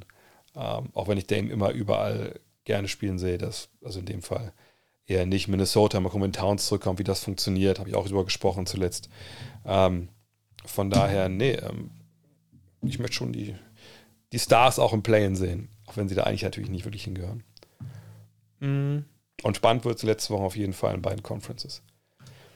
Was sagst du zur bisherigen Leistung von Missoula, also Joe Missoula, dem Coach der Boston Celtics? Meinst du, die Celtics werden aufgrund seiner fehlenden Erfahrung in den Playoffs Probleme bekommen, gerade wenn es um Adjustments während einer längeren Serie geht, würde ich ungern gegen zum Beispiel jemanden wie Eric Spurzer coachen müssen. Also er ist ja nicht alleine. Naja, er ist ein Trainerstab, da war, da war er vorher auch schon mit dabei. Gut, da hat man auch einen gewissen Ader das gehabt. Will Hardy ist ja da auch weg ähm, nach Utah. Aber äh, man hat ja auch einen General Manager namens Brad Stevens, das war ja einer der König der Adjustments äh, in seiner aktiven Trainerzeit, die noch gar nicht lange her ist. Der hat doch immer gesagt, ne, wenn wir Masula jetzt holen, unsere Tür ist immer offen. Oder meine Tür ist immer offen, können mal kommen, mich fragen. Ähm, von daher, das ist ja nicht so, dass dann Joe Masula alleine irgendwo sitzt und äh, dann so ein bisschen ratlos vor seinem Taktikbrett sitzt und denkt, ich weiß gar nicht, was wir jetzt ändern können von Spiel 1 zu Spiel 2. Ähm, sondern das wird ja schon ein Team-Effort sein, deswegen hat man auch diese Trainerstäbe. Und wie gesagt, man kann auch Brad, Brad Stevens wird sicherlich auch da zuhören und, und sich gewisse Sachen in den Playoffs sagen, durchstecken lassen. Ähm, ich glaube, in einem guten, gut geführten Front Office oder einem gut geführten Führungsetage, Trainer und Front Office zusammen, da sind die Türen dann auch offen. Ähm, Im Spiel selber, da kann es natürlich so sein, dass du als vielleicht als junger Coach ein bisschen manchmal wie Ochs vom Tor stehst und dann während Appetit vielleicht nicht in der Halbzeit oder generell im dritten, vierten Viertel einfach diese Sachen parat hast. Von daher ist sicherlich kein Vorteil, dass Joe Missoula in diesen Situationen noch nicht so war. Auf der anderen Seite war er vergangenes Jahr auch da, war ein Assistant, noch sicherlich kein Assistant, der nichts zu sagen hatte. Ähm, aber ich habe auch schon mitbekommen, dass er nicht ganz ähm, kritiklos durch die Saison geht da in, in Boston. Ich bin gespannt, aber er sagt, die haben genug Leute im, Stab und im Front Office, die Erfahrung haben und ich glaube, die werden auch ähm, sprechen. Was muss Julius Randle leisten, um dich noch zu überzeugen, dass, es, dass er ein wichtiger Spieler in einem Meisterschaftsteam sein kann? Die Anlagen hat er ja, aber zeigt sie nur zu selten und vor allem nicht konstant. Da ist ja eigentlich schon die Antwort in der Frage mit hinten drin. Also ich würde einfach gerne von ihm mehr Konstanz sehen. Ähm, er hat natürlich in Miami diesen wilden Dreier am Ende getroffen zum Sieg. Ähm, er hat wahnsinnig gute Spiele, aber ich finde ihn in vieler Hinsicht einfach manchmal sehr ineffizient und ein bisschen wild das schlägt dieses Jahr nicht ganz so ins Gewicht, glaube ich, weil sie auch Brunson haben, der natürlich auch sehr viel mit Ball dann halt macht auch ein bisschen, auch ein bisschen beruhigen kann und so. Defensiv ist er dieses Jahr auf jeden Fall besser, denke ich, als vergangenes Jahr. Das, das war aber auch nicht schwer. Ich glaube, da hätten sie auch mich hinstellen können, manchmal mit knapp 50. Das wäre genauso gelaufen wie er in der Pick-and-Roll-Defense. Ähm, aber ja, einfach das, was er kann, weiter können und machen. Und die Sachen, wo er einfach den lieben Gott einen defensiv guten Mann sein lässt und vorne manchmal denkt, nee, ich, also ich bin schon ein Superstar, ich muss auch mal Würfe nehmen dürfen, die nicht geil sind. Wenn er das abschaltet, dann kann er sicherlich natürlich da jemand werden, äh, der wichtig ist. Aber auch da würde ich sagen, er kann nicht der beste Spieler eines Meisterschaftsteams sein. Wie waren die Manatees? Ähm, ich könnte mal gucken, ob ich das. Warte mal kurz. Da muss ich es einmal kurz tricksen. Ich hatte nämlich äh, so eine Kamera dabei, die ich, ähm, wo ich meiner Frau dann auch Videos geschickt habe. Und ich gucke mal, ob ich die nebenbei hier aufrufen kann.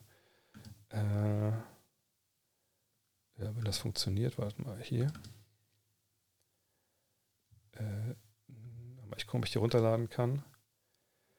Von daher auch das wieder. Das ist genau das, was ihr natürlich wollt von mir, dass ich solche Sachen äh, hier. Äh, warte mal, kann ich das zeigen? Wartet mal. Äh, ich gucke mal kurz, ob ich hier den Screen sharen kann. Und da jetzt aber. Ups, das war falsch. Und da jetzt aber nicht Safari, sondern QuickTime Player. Ne, das ist auch falsch. Den wollte ich nicht. Ich mal so mal zu hier. Ne, ist nicht QuickTime. Oh, warte. Seht ihr mal, so, so ist das hier. Ich wollte auch gar nicht QuickTime, das war das Problem. Ich wollte eigentlich die Nachrichten. Da. Könnt ihr das sehen? Ich glaube ja. Ne? Ich mache es ein bisschen größer. Äh, also wir sind ja mit Manatees geschwommen. Und wir hatten das Glück, dass wir halt dieses, die halt auch so gesehen haben. Ja, und das waren halt die Videos, die ich da aufgenommen habe, weil die waren einfach unfassbar nah an uns dran. Also seht ihr, das ist nicht viel Abstand von mir zu diesem Manatee und die, die, kamen halt immer dazu und haben dann halt auch äh, ja, einen so ein bisschen angeknabbert und so. Äh, von daher, das war sehr cool. Ich gucke, ob ich noch ein zweites Video finde. Wartet mal. Äh, ich glaube, das hier ist ganz cool. Ja, wartet mal. Da muss ich kurz mal Stopp machen, damit ihr sehen könnt zurück und dann da. Ich mache es noch ein bisschen größer, wartet mal. Zack.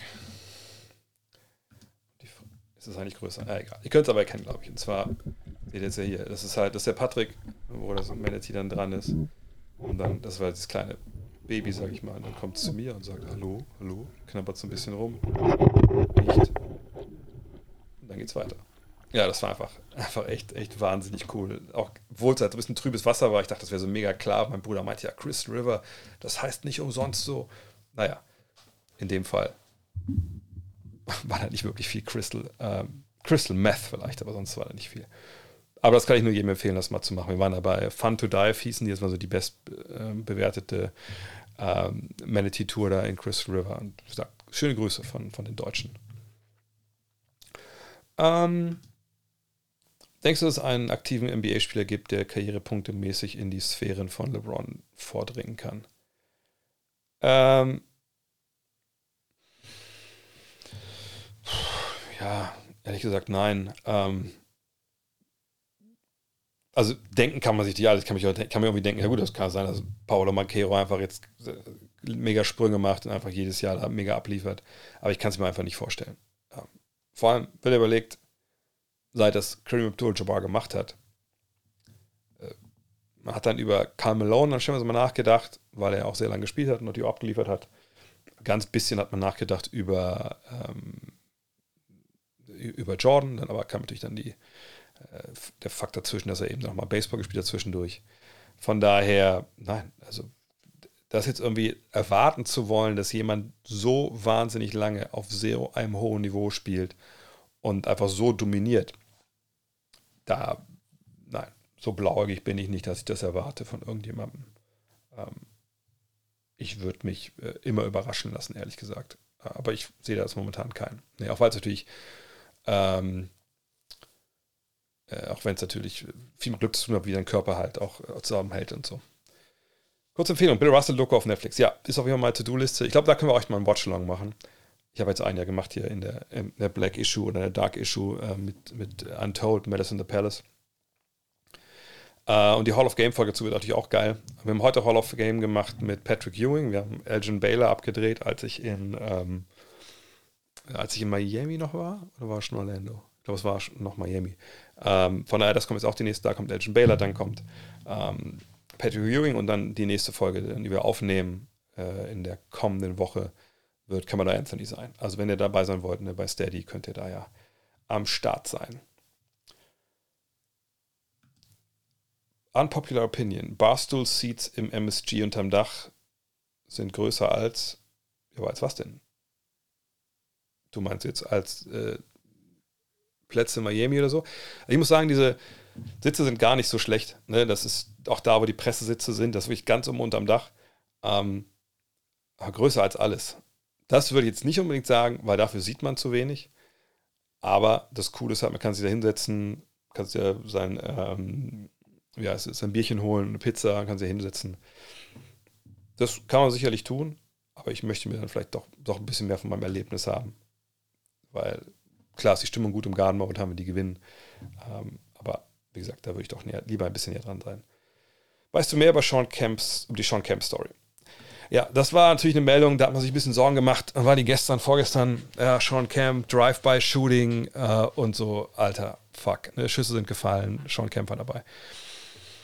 Weil ich dachte erst so, oh Mann, was, echt? Ich dachte, Sean Camp wäre jetzt irgendwie ganz gut unterwegs.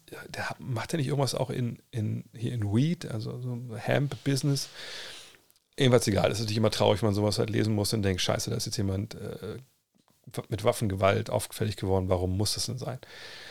Jetzt war es aber wohl so, es gab dann eine Erklärung vom, äh, vom äh, glaube ich, vom Rechtsanwalt, also bei, auf in Notes im iPhone geschrieben und dann, glaube ich, von, äh, von Shams, ich gucke mal, ob ich das kurz nebenbei finde, von Shams weiter verbreitet worden, wo er quasi beschrieben hat, naja, äh, also es war nicht so, wie jetzt irgendwie alle denken, ähm, ne, da ist nichts passiert, also ihm trifft er jetzt keine Schuld, ähm, weil, genau. Äh, das ist aber schon, ist aber schon die Story jetzt hier von, ähm, also von, äh, von der Polizei, die jetzt gesagt haben, hier, ne, bla bla bla, äh, da gab es zwar ein Drive-by-Shooting, aber das äh, war halt eigentlich dann keins, sondern no charges were immediately being filed against Camp and that he was released from jail pending further investigation. Also man guckt sich noch drauf. So, ähm, aber es waren eben zwei Autos, ne, die haben dann halt äh, gefeuert irgendwann. Steht jetzt auch hier mit dem Handy das Ganze. Genau, ne, dann hier Camps Attorney Scott Boatman hat gesagt, also Vogue war es nicht, nicht Champs, dass äh, Camps Auto wurde aufgebrochen. Ne? Ähm, und so mehrere Sachen wurden geklaut, auch sein iPhone, das hat er dann getrackt und dann ist er da halt hin. Und als er zum Auto ist, wurde auf ihn geschossen, dann er, kann er zurückschießen. Und das ist ja irgendwie klar. Das sieht man genau, er hat Cannabis Stores in Seattle so. Ähm, bla bla bla. Ähm, gut, jetzt denke ich mal, sind wir uns alle einig. Also irgendwie aufeinander schießen ist jetzt natürlich einfach auch irgendwie ein bisschen, bisschen weird. Auf der anderen Seite kann ich verstehen, dass wenn man da ist und es ist erlaubt, eine Waffe zu haben und eine Waffe dabei, und da schießt sich einer auf dich, dass du zurückballerst. Ich war lange noch in den USA, habe da ein Jahr gelebt. Ähm, mein, mein Gastober hatte den ganzen Waffenschrank direkt an der, an der Tür stehen. Das war nicht gesichert und nichts. Ähm, von daher, ja, das sind dann irgendwie auch die USA. Aber es scheint so zu sein, dass er da jetzt irgendwie nicht irgendwie angefangen hat, irgendwen umnieten zu wollen. Ja. Von daher, mal gucken, was dabei rauskommt. Wer ist in der Halle lauter? Die Magic-Fans oder Moritz Wagner? Äh, Moritz hört man gar nicht, gar nicht so sehr in der Halle, ehrlich gesagt. Auch wenn er natürlich jemand ist, der sehr viel ähm, Emotionen bringt. Wenn ihr den Podcast gehört habt, wisst, ja, nee, Quatsch, das war vor dem Podcast, habe ich gar nicht reingeschnitten. Ähm, weil ich hatte, so, ich habe jetzt mal so Ansteck-Mics, die ich, die ich den Jungs gebe, wenn ich Interviews mache. Ähm, weil ich mir denke, jetzt so mit Headsets, das ist dann auch immer so beklemmt. Und, und wenn ich dann immer so ein Mikro habe wie hier, dann muss ich immer gucken, dass ich rechtzeitig, dass ich nicht so weit weggehe, da hört mich ja keiner. So, und da habe ich gesagt, okay, nee, ich hole mir diese Dinge, äh, DJI heißen die, DJI Mics, ähm, und mache das so. Und dann gebe ich die vorher an, an die beiden und dann sagt halt ähm, Moritz so, ihr hört immer Push, Push bei ihrem Ballbesitz, das ist natürlich gut. Äh, dann, hört, sagt Moritz, ach guck mal, das sind die gleichen Mikros, glaube ich, die man, die wir uns mal, die ich mal bekomme im Spiel. Und dann meine ich so, Alter, was? Dir gibt mir doch kein Mikro, das sind doch direkt 50.000 Dollar Strafe. Und dann lachen wir halt so. Und dann sagt er aber, nee, nee, George passt ja auf. Und George war der Typ, der mich quasi unten abgeholt hat und dann in die Trainingslage reingeführt hat, in den Raum, wo ich auf die gewartet habe. Und ich so, er wie, ach, der sitzt im, im Übertragungswagen. Er so, genau, sitzt im Ü-Wagen, sitzt er immer einer von den jeweiligen Teams. Und wenn dann Spieler verkabelt sind, dann hören die das mit, so, ne? Und ähm, es gibt ja auch diese, ne, diese Inside-Tracks oder Sounds of the Game und dann sagen die PR-Leute von den Teams, ja, das jetzt bitte aber nicht. Also die können das zensieren, die können sagen, die Sachen können über den Sender gehen, die Sachen nicht. Und ich, ich kann mir vorstellen, wenn man Lippen lesen kann, dass da bei, bei äh, Moritz relativ wenig über den Sender gehen kann. Aber ja, man hört ihn sicherlich ab und zu schon, ja. Wie sehe ich die Zukunft der Bulls? Mal gucken. Ne? Also es gab ja auch Berichte so ein bisschen, so ein bisschen Friction, also ein paar äh, atmosphärische Störungen zwischen DeMar Rosen und ähm, Zach Levine. Das soll sich irgendwie auch wieder eingerenkt haben, allerdings weiß man es auch nicht so richtig. Und da kann auch mal viel erzählt werden. Zwischendurch haben sie auch wieder besser Basketball gespielt, dann aber jetzt auch wieder nicht so gut. Das Problem bei den Bulls ist so ein bisschen, naja, kann sein, dass die Lottery geraten, aber sicherlich werden sie in der Lottery jetzt nicht sehr, sehr früh picken können, es sei denn, sie haben wahnsinnig viel Glück. Und das ist jetzt hier ja, ihre Salary Cap-Situation. Dann seht ihr ja da, naja, so richtig viel schmilzt da jetzt im Sommer auch nicht ab. 122 Millionen liegen sie jetzt mit den Gehältern, die sie da jetzt haben. Sie müssen gucken, ob sie Kobe White behalten wollen, ob sie Vucevic behalten wollen. Mhm. Ayudo Sonmu wollen, wollen sicherlich behalten. Ähm, Beverly, mal gucken. Aber alles in allem, also Levine hat diesen langen Vertrag. Lonzo Ball wird wohl nochmal operiert, jetzt wie es aussieht. Das ist auch keine gute Nachricht. Ähm, also, ich, ich, kann mir vorstellen, dass so der, der Abriss, den sie vielleicht jetzt dann doch machen wollen, dass der kommt im Sommer. Ähm, weil ich nicht genau weiß, wo, wo du mit der Mannschaft jetzt hier hingehst. Also ne, ohne Vucevic und wie viel Geld würdest du den bezahlen wollen? Der Rosen hat noch ein Jahr Vertrag, aber ihr seht das auch da, der ist ja auch schon ein bisschen älter. Ähm, ich weiß ehrlich gesagt nicht, was da passiert ich sehe da auch keinen Weg, wo ich sagen würde, ja, den würde ich sofort gehen wollen. Warten wir es ab. Aber ich würde denken, dass so ein gewisser Abriss oder eine Umgestaltung der Mannschaft äh, eher bevorsteht, als dass sie irgendwie versuchen, Leute dazu zu holen, um diesen, diesen Kern zu verstärken. Denn Alonso Ball, da können wir alle nur die ganz dolle Daumen drücken. Oder wenn ihr religiös seid, in, in jeglicher Hinsicht, könnt ihr gerne beten oder ich weiß nicht, was, an, was bei euch dann so gemacht wird, machen. Ähm, man hofft aber, dass der Junge wieder Basketball spielen kann und dass der Knie da wieder mitmacht. Ähm, aber selbst dann, selbst mit ihm und mit kleiner der gehalten wird, ob das dann genug ist, um im Osten gegen die Superpowers, die wir da haben, zu bestehen.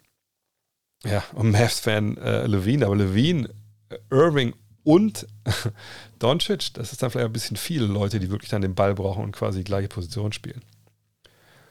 Ähm, was haben sich die Cavs damals gedacht, Anthony Bennett zu draften? War das damals die klare Nummer eins oder wurde das schon am Tag der Draft kritisiert?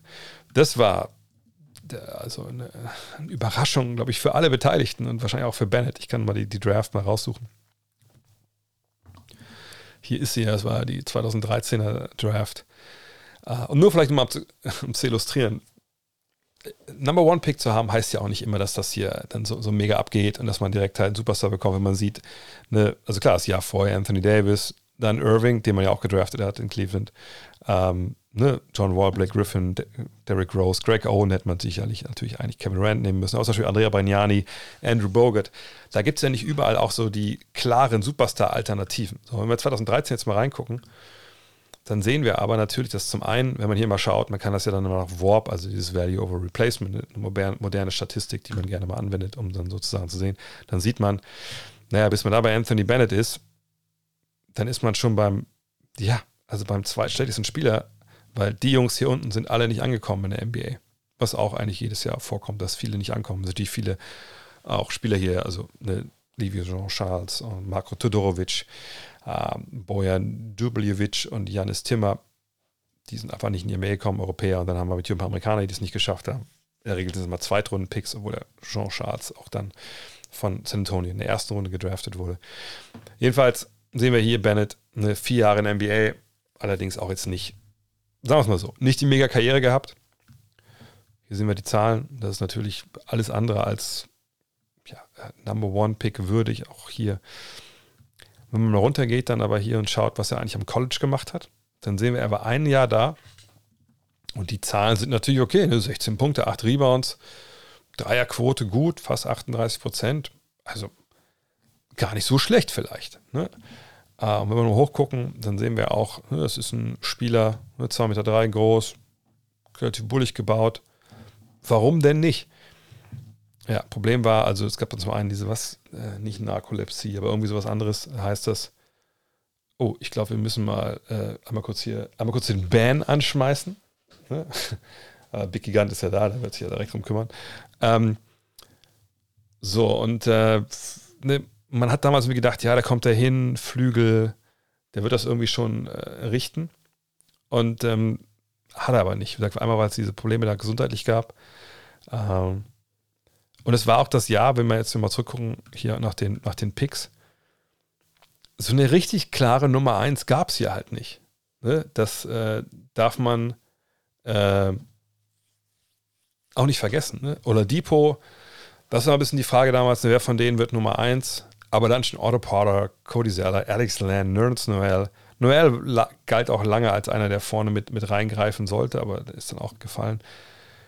McLemore, habt ihr gerade gesehen, ist so was die Rob angeht, der schlechteste Spieler der, der äh, dieses Jahrgangs. KCP, Trey Burke, der auch keine Rolle mehr in der NBA spielt. Michael Carter Williams, der der wird der Rookie des Jahres, äh, aber auch einfach, der war jetzt auf der Bank in Orlando. Ich dachte, hey, was ist doch Michael Carter Williams? Ich wusste gar nicht, dass er noch in der NBA ist. Steven Adams, also das sind alles Namen, keiner von denen hat sich als klare Nummer 1 angeboten. Die klare Nummer 1 sein hätte sollen, natürlich Janis. Nur Janis war in der zweiten Liga in Griechenland, da reichen längst nicht alle Arme hin äh, von allen NBA-Franchises. Ne, klar, International Scouts und so, aber nicht jedes Team scoutet gleich gut. Und deshalb ist Janis auch an 15 gelandet. Und dann Lucas Noguera, dann auch Dennis, an 17. Shane Larkin, ne, auch der, wie gesagt, ne, die Diskussion immer, ne? Euroleague, äh, super viele Stars da. Wie gesagt, das ist der, einer der Euroleague-Stars in der NBA gewesen, vier Saisons. Ähm, und hier unten wird es ja auch nicht besser. Also, wenn wir uns überhaupt nochmal durchgehen, da haben wir Ante de Kumpo, Rudy Gobert, CJ McCallum, Lehigh, ganz kleines College. Äh, hatte man große Probleme mit denen früh zu ziehen, obwohl er Nummer 10 auch vollkommen okay ist. Ja, und dann sind wir hier schon bei absoluten Rollenspielern. Von daher, ist, da kamen eben zwei Sachen zusammen. Und es war ein Jahrgang ohne klare zwei, drei wirklich potenzielle Number One Picks. Ähm, man hat sich im Bennett ein bisschen verguckt da in Cleveland. Auch der Besitzer, glaube ich, hat sich ein bisschen verguckt. Eben den Bully, schießt Dreier, guter Mann. Wir haben schon unseren Guard hier in, ähm, in ähm, Kyrie Irving. Hat da ein bisschen die Hausaufgaben nicht gemacht, ähm, im Sinne von, ne, das war dann schon auch gesundheitlich gesagt bei, bei Bennett nicht, nicht top. Und es ist einfach schade, dass er damals, dass er das in diesem Problem halt hatte, weil ich glaube, der hätte ein guter Basketballer werden können. Aber das wurde schon am Tag der Draft, wurde das schon sehr verwundert aufgenommen und dann auch in dem Sinne kritisiert. Das Magazin ist noch nicht in der Post, wie gesagt, ne? 4600 Adressen haben wir alles hingeschickt. Und dann ist es immer der Punkt, ne? die haben das ja schon angeliefert bekommen von der Druckerei, das liegt schon da, jetzt haben sie die Adressen. Das kam, glaube ich, auch sogar relativ gleichzeitig an. Und dann ist eben die Frage, wann kriegen sie die 4600 Dinger, also die 4300 noch was Abos plus den Einzelverkäufer erstmal jetzt. Wann kriegen sie alles eingetütet und in einem Rutsch rausgeschickt? Und ich denke das wird in der nächsten Woche jetzt passieren und dann, dann habt ihr das ja auch. Gibt es schon eine Neuigkeit bezüglich eines neuen Basketballteams oder Standort? Es war ja mal die Rede von Mexiko und Las Vegas. Ja, aber der Besitzer, äh, der Besitzer, der Commissioner der NBA, Adam Silver, der die Besitzer vertrifft, äh, vertritt, so rum, ich muss mir was trinken, ähm, der hat mh, hm, beim All-Star Weekend auf der Pressekonferenz, die der Commissioner jedes Jahr gibt, gesagt, nee, da spielt erstmal keine Rolle, äh, bis der nächste Fernsehvertrag ist, nee, Fernsehvertrag unterschrieben ist, erstmal auch gar nicht. Mittelfristig eigentlich auch nicht. Von daher können wir davon ausgehen, dass in den nächsten drei, vier, fünf Jahren erstmal kein Thema sein wird. Ähm, klar, Mexiko, Las Vegas, Seattle, das sind drei heiße Kandidaten. Ich würde sagen Seattle, Vegas und Mexiko in der Reihenfolge. Aber die anderen Besitzer müssen ja dafür stimmen, dass es neue Besitzer gibt, die dann mit ihnen das Geld halt teilen. Also, ne, das ist immer die Frage. Ne? Ich erzähle es jedes Mal, ich sage es trotzdem nochmal, es gibt einen großen Kuchen an Geld und wenn du durch 30 teilst, cool. Wenn du durch 32 teilst, hm, nicht mehr ganz so cool, weil dann einfach du den Kuchen durch 32 teilst und für jeden weniger da ist. Also heißt, die beiden, die neu dazukommen, müssen so viel Mehl und Eier mitbringen, dass der Kuchen auch größer wird.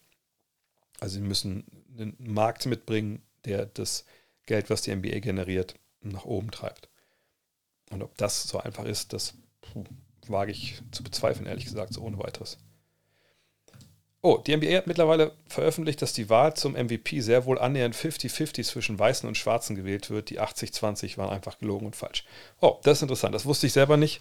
Ähm, das bezieht sich ja auf äh, Kendrick Perkins. Ich habe heute im Fragen-Podcast sehr lange darüber gesprochen. Kendrick Perkins ähm, hat ja, ja vermutet, kolportiert, unterstellt, dass ähm, bei der MVP-Wahl der NBA ne, die Wahlberechtigten, das sind ja 80 Prozent Weiße, 20 Prozent sind nicht weiß, äh, dass die natürlich, wenn sie die Gelegenheit haben, viel lieber weiße Sportler wählen oder weiße Basketballer zum MVP machen als schwarze. Ja, als ich das gehört habe, habe ich genauso geguckt wie ihr wahrscheinlich jetzt, wenn ihr es gerade zum ersten Mal hört. Ähm, also wirklich also ein Take, das ist schon mutig. Also da muss man schon vielleicht ein oder andere äh, Cerveza drin haben, um, um, um das wirklich ernsthaft zu vertreten. Hat er aber gemacht. Nicht gut. Und die MER hat darauf jetzt reagiert und das so dann rausgehauen, das finde ich natürlich gut. Also ein unsäglicher Take, möchte ich auch gar nicht großartig wiederholen. Also wirklich, es grenzt schon an, an einer mutwilligen, ähm, am mutwilligen Wegschieben von Fakten und von jeglicher Diskussionskultur, äh, äh, was man da von, aus seinem Mund halt hört bei, bei First Take zu diesem Punkt. Und dabei möchte ich es eigentlich auch belassen. Das ist wirklich, ist bitter zu sehen, wie sehr er sich da selber demontiert momentan. Clippers und Westbrook, wie findest du seine bisherigen Spiele für das Team? Naja, sie gewinnen halt nicht, ne? Ähm, aber liegt das jetzt an ihm unbedingt? Ich muss noch mal gucken, ob er überhaupt noch startet. Aber ähm, wenn ihr euch erinnert, ich habe gesagt, hey, ich finde es eigentlich nicht schlecht. Ne, das kann einer sein, der kommt von der Bank, der gibt dir einen Punch. Ne, ich würde die erste fünf so lassen, wie sie ist. Jetzt wissen wir, das ist nicht passiert. Ne, Terrence Mann, mit dem die erste fünf ja sehr, sehr gut funktioniert hat, der ist äh, raus aus der ersten fünf. Wir haben sieben Spiele jetzt gesehen ähm, mit Westbrook äh, als Starter ähm, auf der Eins. Und davon haben sie jetzt fünf Spiele verloren. Gut, das lag sicherlich nicht nur an ihm, äh, ist auch vollkommen klar. Da waren noch zwei Spiele dabei gegen Sacramento mit Double Overtime und gegen Denver in Overtime. Wenn man die beiden gewinnt, dann ist das alles ein bisschen anders. Man hat auch gegen Sacramento nochmal verloren.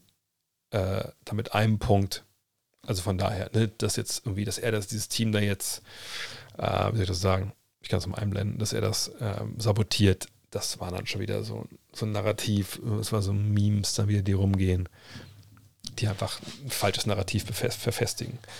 Von daher, ja, mal gucken. Also ich meine, wir wissen alle, was, was Westbrook dir gibt und was er dir nicht gibt. Ähm, ich habe es auch schon ein paar Mal gesagt, deswegen möchte ich es auch kurz halten in dem, dem Fälle her. Nimm ihn, bring ihn von der Bank, wenn er das mit seinem Ego hinbekommt, aber ich denke, man sollte auch hinbekommen. Ähm, geh hin und ähm, mach es halt so, dass er dir die zweite Fünf anführt, auch gerne mit, mit Paul oder, oder mit Kawhi zusammen. Ne, gib ihm da die Schützen an die Hand, dass er halt auch mit Vollgas spielen kann. Und dann, wenn es hart auf hart kommt am Ende, nimm ihn halt raus in der Crunch-Time. Und am besten kommst du gar nicht in die Crunch-Time, weil du immer Druck auf die Defense ausüben kannst. Ähm, ähm, Ah, okay. Tailu geht durch die gleichen Phasen wie Vogel und Ham vorher. Im letzten Spiel hat er im vierten Viertel nicht mehr gespielt. Bald kommt er von der Bank. Ja, das muss aber auch dann relativ schnell vielleicht passieren. Ähm, und lass Man da halt los. Es ist defensiv besser. Ähm, sind more switchable so. Ähm, und eigentlich, vielleicht wollte man ja auch erstmal so ein bisschen gucken, wie er dann harmoniert mit den, mit den Jungs und so. Ich, kann ja alles sein, aber ich denke, am Ende des Tages äh, er kommt ja dahin für ganz, ganz wenig Geld, er will helfen, er will sicher auch den Lakers heimzahlen. Okay, aber dann lass uns doch nicht, was vorher funktioniert, da kaputt machen. So, aber mal gucken, gucken, was Ty Lue da noch, noch äh, drauf geht. Hm.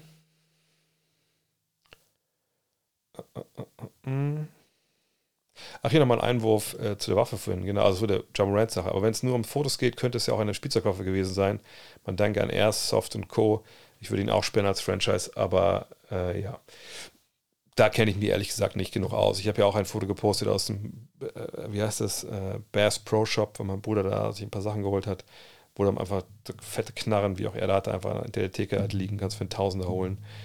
keine Ahnung, ob so Airsoft-Knarren da auch anders aussehen oder so. Ich, ich denke eigentlich schon.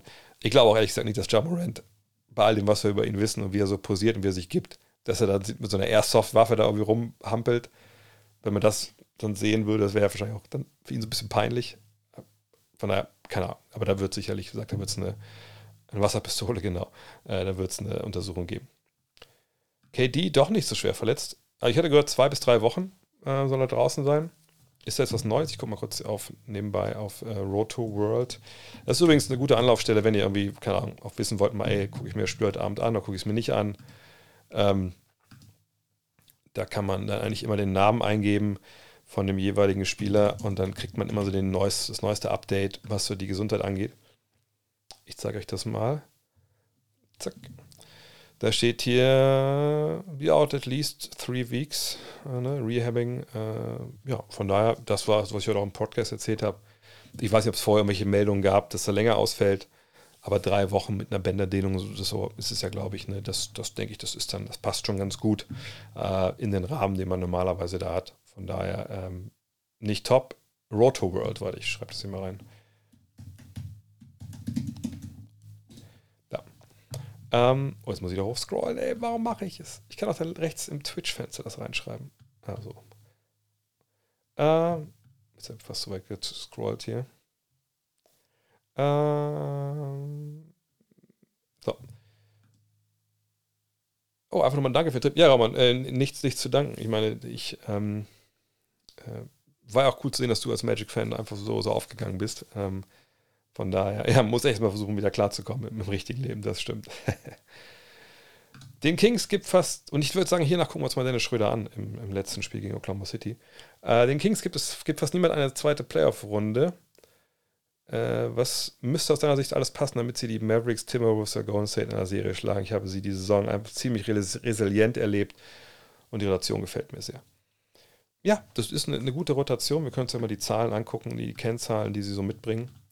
Ähm, nicht, weil auch da die Zahlen jetzt die ganze Geschichte erzählen, aber sie bieten natürlich dann relativ guten Überblick, was so ein Team kann und was es halt nicht kann, wenn es einfach nur um, um so den Steckbrief von so einer Mannschaft geht.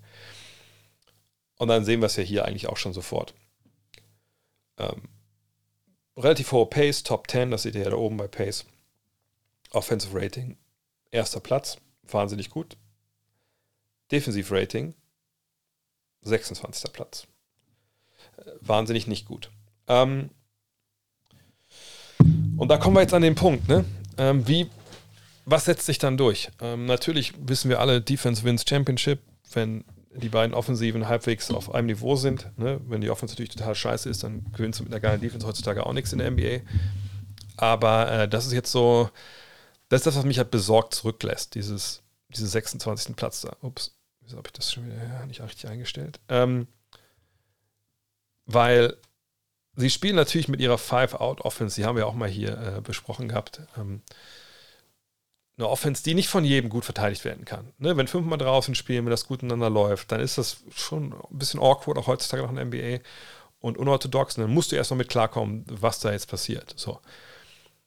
Aber, ähm, und jetzt will ich nicht sagen, dass das super, äh, dass es die einzigen sind, die die Five-Out spielen. So ist es sicherlich natürlich auch nicht. Ne? Ähm, aber es ist halt schon was, was du nicht jeden Abend so siehst. So. Und dann hast du dieser Bonus, der geile Sachen da draußen macht. Ne, das, das ist schon, ist, das passt ja sehr, sehr gut zusammen. Aber du hast nun mal wirklich in den Playoffs Zeit. Und witzigerweise hast du ja auch in den ersten ein, zwei Runden mehr Zeit als im Endeffekt an den Conference Finals. Und wie gesagt, Buckets heißt jetzt ja Tissot Taktik Timer, das kommt dann gleich mit, mit Dennis Schröder. Ähm, und du hast halt dich darauf einzustellen, auch von Spiel zu Spiel wieder. Und da bin ich dann doch sehr gespannt, wie das dann funktioniert defensiv. Denn das kann ein Vorteil sein für dich als schlechte Verteidigung, wenn du mehr Zeit hast und einfach eventuell dann ein paar Sachen ausbaldowers, wie du mit dem Team, was dich dann bespielt, wie du damit klarkommst. Gleichzeitig kann es natürlich aber auch ziemlicher Nachteil sein, wenn das ein Matchup ist, was dich einfach wirklich, wirklich, wirklich, wirklich äh, vor, vor, Aufgaben stellt, die einfach schwer sind. Also keine Ahnung, wenn zum Beispiel Kevin Herter andauernd attackiert werden kann. Oder Sabonis einfach riesige Probleme hat, ne, äh, da zu verteidigen, weil er vielleicht auch noch draußen muss, zum Beispiel. Ähm, dann muss man da natürlich Mittel und Wege finden. Und da frage ich mich so ein bisschen, auch wenn die Rotation äh, cool ist, so, ne, die ersten acht sind ja gar kein Problem, die kann man ja gerne reinwerfen, aber kriegst du da genug, ähm, auch gerade so defensiv, kriegst du da genug Disziplin rein, ne, dass nicht so viele Fehler gemacht werden. Das ist auch eine relativ junge Mannschaft. Von daher, ähm, wir wissen nicht, gegen sie spielen, deswegen können wir keine Aussage darüber treffen, ob es in die zweite Runde geht oder nicht.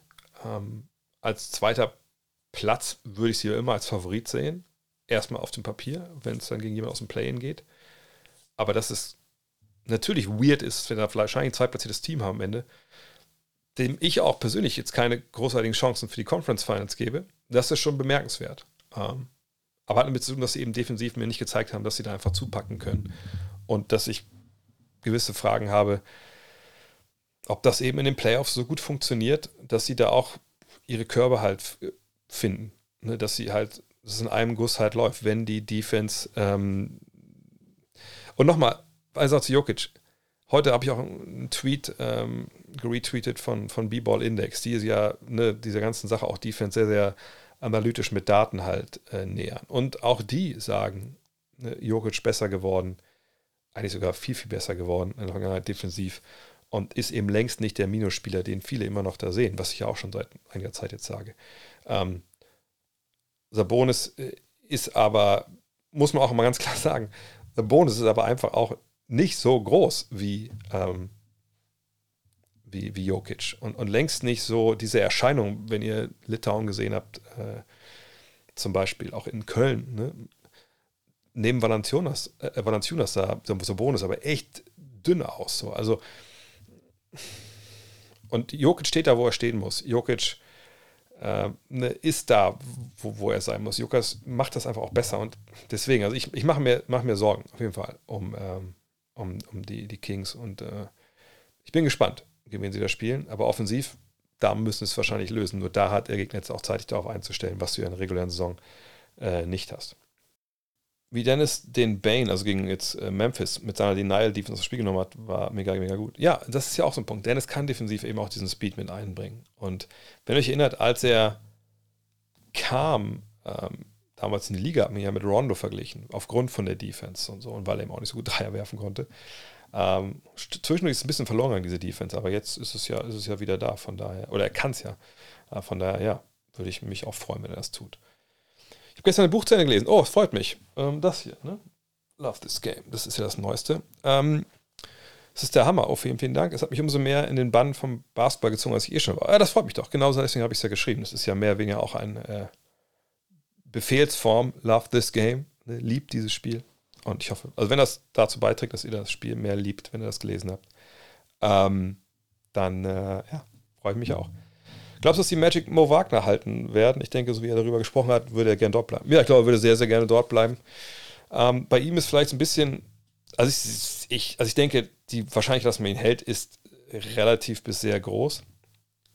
Ähm, kommt nicht mal darauf an, was kommt für Angebote noch rein von anderen Teams eventuell. Ne? Er ist Free Agent. Ähm, und was will er dann auch? Aber ich denke, er, wie gesagt, er will da bleiben. Wenn wir uns die Zahlen anschauen, hier haben wir ja Franz, da ist Moritz. Ähm, dann sehen wir zum einen, na gut, ich meine, 11 Punkte, 5 Rebounds, können wir mal auf 36 Minuten gleich gucken. Ähm, das sieht ja alles gar nicht so schlecht aus. Gucken wir mal auf 36 Minuten hochgerechnet. Ähm, das können wir mal korrigieren. Vielleicht jemandem, äh, so, sehen wir hier. Da nehmen sich die beiden gar nicht so viel, was die Punkte angeht. Ne, also, was können wir daraus ablesen?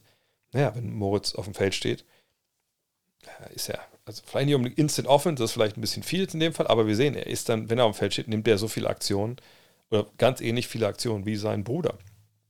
Er natürlich immer noch weniger Würfe, ne, 15,4 plus zu 12,8, aber am Ende kommt da relativ viel, viel bei raus. Er zieht auch relativ viele Freiwürfe, ne, 5,7, in dem Fall sogar mehr als Franz auf 36 Minuten. Und das ist natürlich gut. Ne, rebounded, okay, äh, verteilt auch ein paar Assists, ein paar Steals, ein paar Blocks, also wenig Blocks natürlich für einen Big Man, aber das ist ja bei ihm so drin. Fault relativ viel auf 36 Minuten, aber das ist auch okay. Na, er ist ein Aggressionsleader. Ähm, von daher, ja, ich, ich kann mir vorstellen, dass sie ihn behalten. Auf der anderen Seite seht ihr natürlich auch, wenn er den, den Kader kennt, äh, wir können mal hier vielleicht mal das äh, Depth Chart aufrufen. Da sieht man natürlich, äh, jetzt mit Moritz geht jetzt nicht Bamba weg, aber wenn Carter Jr., wir sehen Bitatze, ähm, Jonathan Isaac ist ja auch 4-5, ähm, Bol Bol ist ja auch eigentlich 4-5.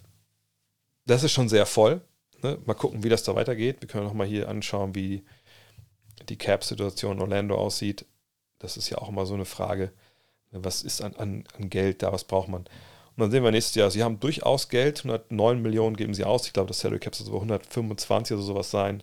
Ähm, dann wissen wir natürlich, was die Draft bringt, genau. Ähm, wenn das in Banyama bringen sollte, dann werden die Karten eh neu gemischt. Aber ähm, wir sehen hier ist auch noch ziemliche, äh, ja, Flexibilität da. Jonathan Isaac war jetzt ja gesund, ist wieder verletzt. Das ist nicht garantiert die nächsten beiden Jahre. Äh, das gleiche gilt für Gary Harris, für eine andere Position, war jetzt auch verletzt. Ähm, Bowl Bowl ist nicht garantiert, aber für das Geld behält man ihn natürlich. Von daher schauen wir mal. Ähm, aber wenn ihr mich jetzt fragt, wenn ich heute darauf festlegen würde, würde ich sagen, es ist wahrscheinlicher, dass, ähm, dass Morris nächstes Jahr bei den, äh, bei den Magic spielt. Denn, obwohl, ich habe eine Zahl vergessen, sorry. Eine Zahl wollte ich noch darauf zeigen. Ähm, die eine Zahl, die leider Gottes in seinem Fall jetzt nicht so wirklich für ihn spricht in einem Vakuum, wirklich nur in einem Vakuum. Man sagt, okay, das ist ein Stretch Bigman, der man Dreier trifft, aber auch den Ball auf den Boden setzen kann, mal ein Dribbling und dann weiterspielen. Aber vor allem ist meiner, der für draußen werfen kann. Dann sehen wir natürlich hier die Zahl 31 Prozent. Und das ist natürlich ein bisschen wenig. Ne? Wenn wir überlegen, das ist jetzt ungefähr das gleiche Niveau wie Markel Fultz. Bei einem höheren Volumen, okay, klar. Ähm, aber wir sind ja auch Bankero mit einem sehr, einer sehr schlechten Dreierquote. Ähm, Bol Bol auch nicht wirklich viel besser in dem Fall. Von daher würde man jetzt auch nicht sagen, den zieht man ihm klar vor. Mobamba zum Beispiel war sehr, sehr gut mit 39,8 Prozent. Ähm, da muss man natürlich dran schrauben an der Dreierquote. Aber ähm, nochmal, ich bin mir sicher, dass, also ich bin mir sicher, dass er da bleibt, auch weil man natürlich ähm, gerne diese Dynamik von den beiden behalten möchte. Äh, sicherlich nicht wahnsinnig teuer. Ähm, doch irgendwie getradet, weiß ich nicht. Ähm, ich meine, bisher wurde er getradet, weil er einfach wie mit reingeschmissen wurde äh, in so Deals. Das haben die ja gar nicht nötig in dem Sinne.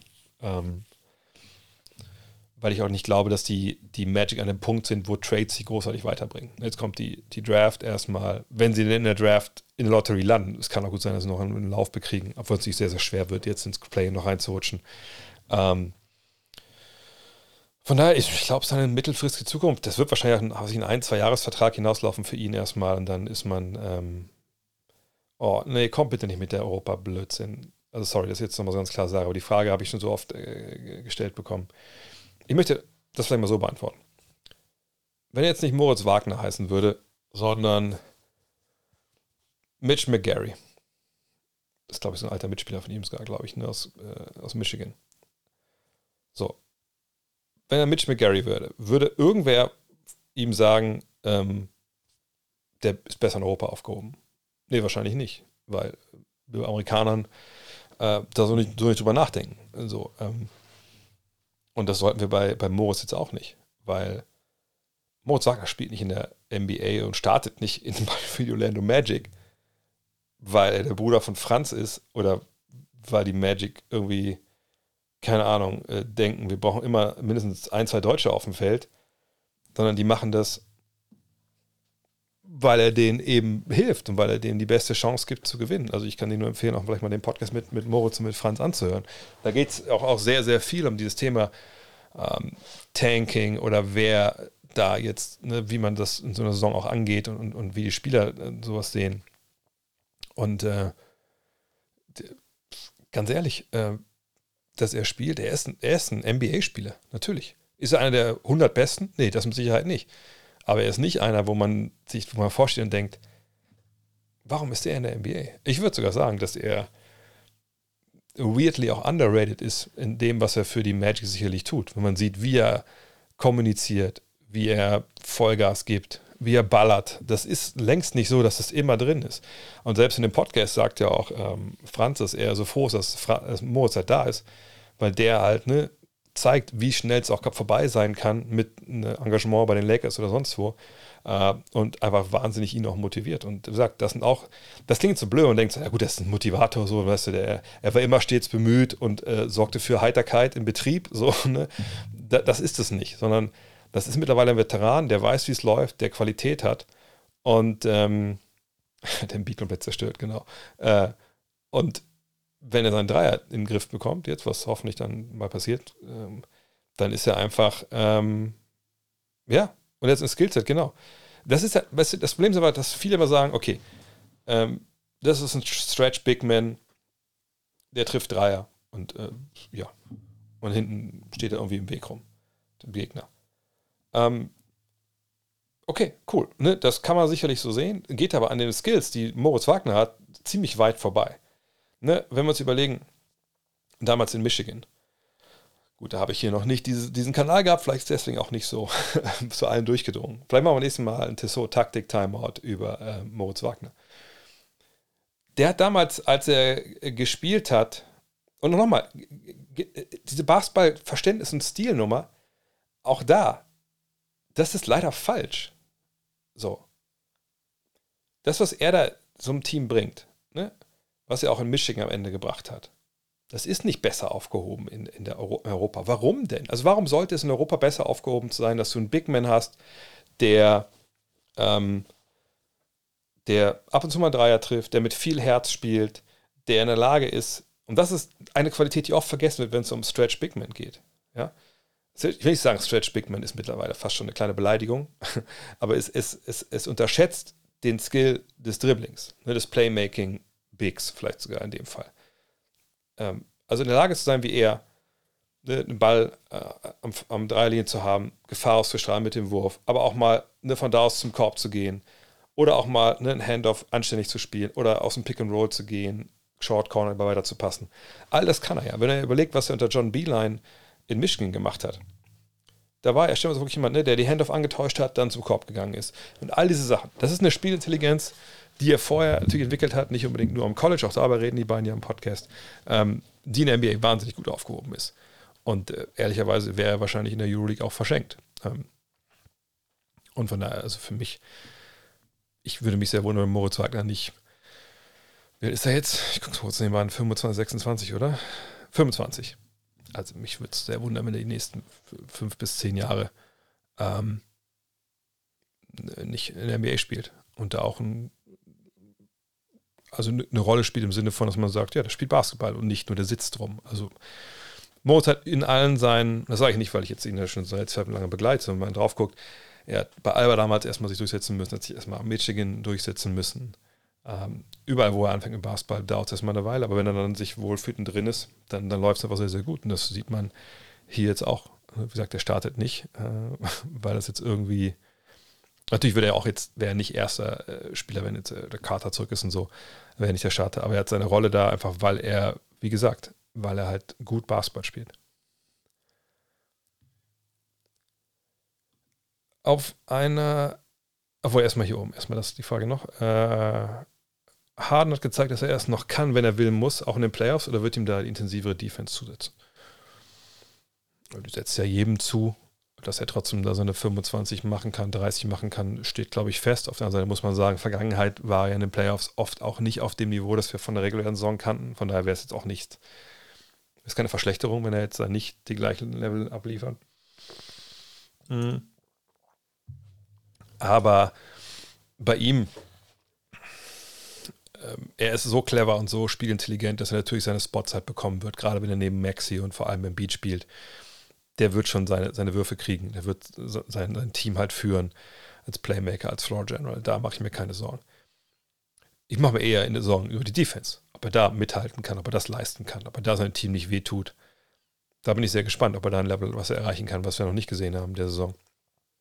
Aber offensiv denke ich, sag, je nachdem, wie wir das sehen, wie er früher gespielt hat. Ich gucke mal kurz mal die Zahlen. Ich weiß nicht, ob die Zahlen das auch so hergeben, wenn man immer auf die, einfach nur auf die Playoff Punkte guckt versus den Punkten äh, in der regulären Saison, weil ähm, es kann ja sehr gut sein, dass du, du die ersten ähm, die ersten Spiele, äh, sag ich mal, oder die ersten Runden Vollgas gibst und dann danach äh, brichst du halt so ein bisschen zusammen, weil einfach äh, du mal schlechtere Wurfquoten hast und so. Und dann spielt sie ja vielleicht die ganze Statistik für die Playoffs nicht so wieder, aber du hast dann in der entscheidenden Phase, entscheidenden Phase einfach nicht abgeliefert. Ähm, ich gucke mal kurz hier nebenbei. Ja, so richtig, glaube ich, geben das die Zahlen jetzt hier so nicht, nicht aus. Ich will jetzt auch nicht zu tief einsteigen und, und alle ähm, einzelnen Serien mir angucken. Wenn wir mal schauen, was haben wir denn hier? Ähm, in Houston, immer 36 und 34 2018, 2019, 2020, also 36, 34. Und dann sehen wir hier, ja, schon relativ klare Rückgang. Quote hier auch nicht gut bei, bei knapp 10 Dreier. Wir sehen auch eine Menge mehr Dreier als in der regulären Saison, oder?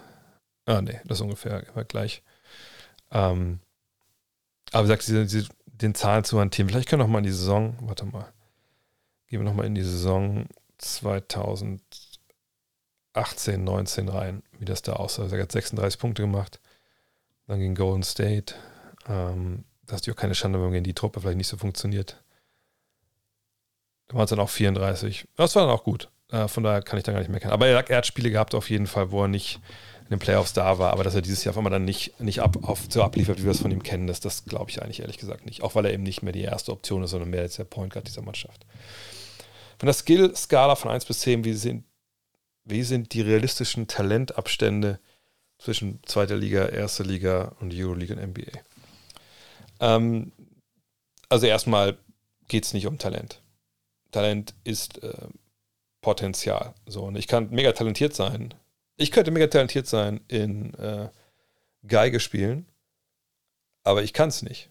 Und deshalb kann ich Talent haben, so viel ich will. Ich habe es nie gelernt, also werde ich sicherlich auch nicht mir eine Geige nehmen können, irgendwie Musik laden und viel dann äh, irgendwie drauf los, wie, wie Paganini.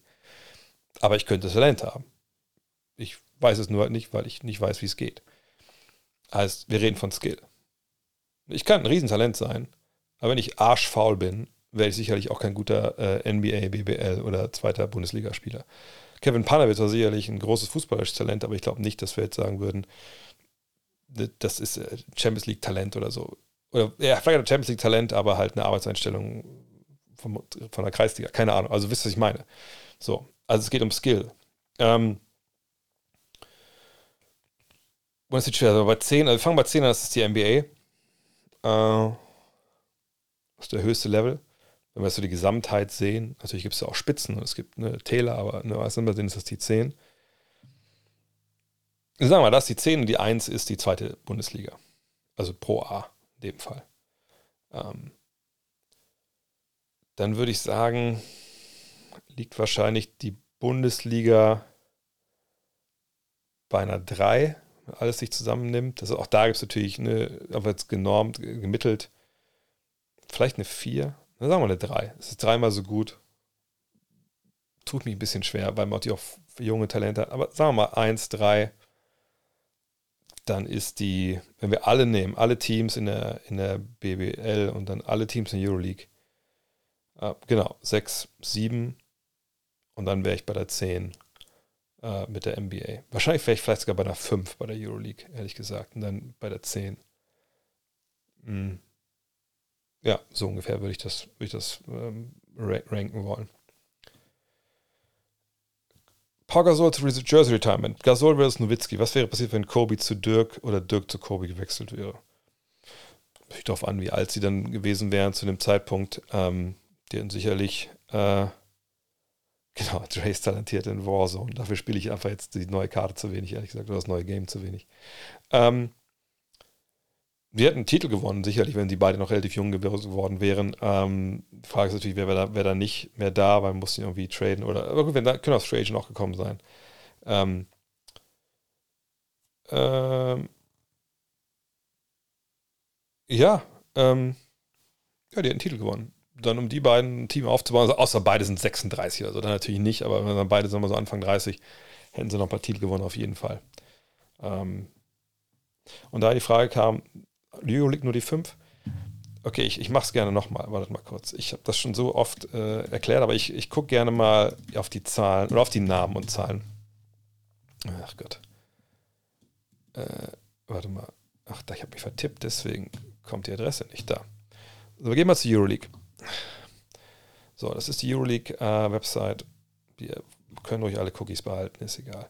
Ähm, so.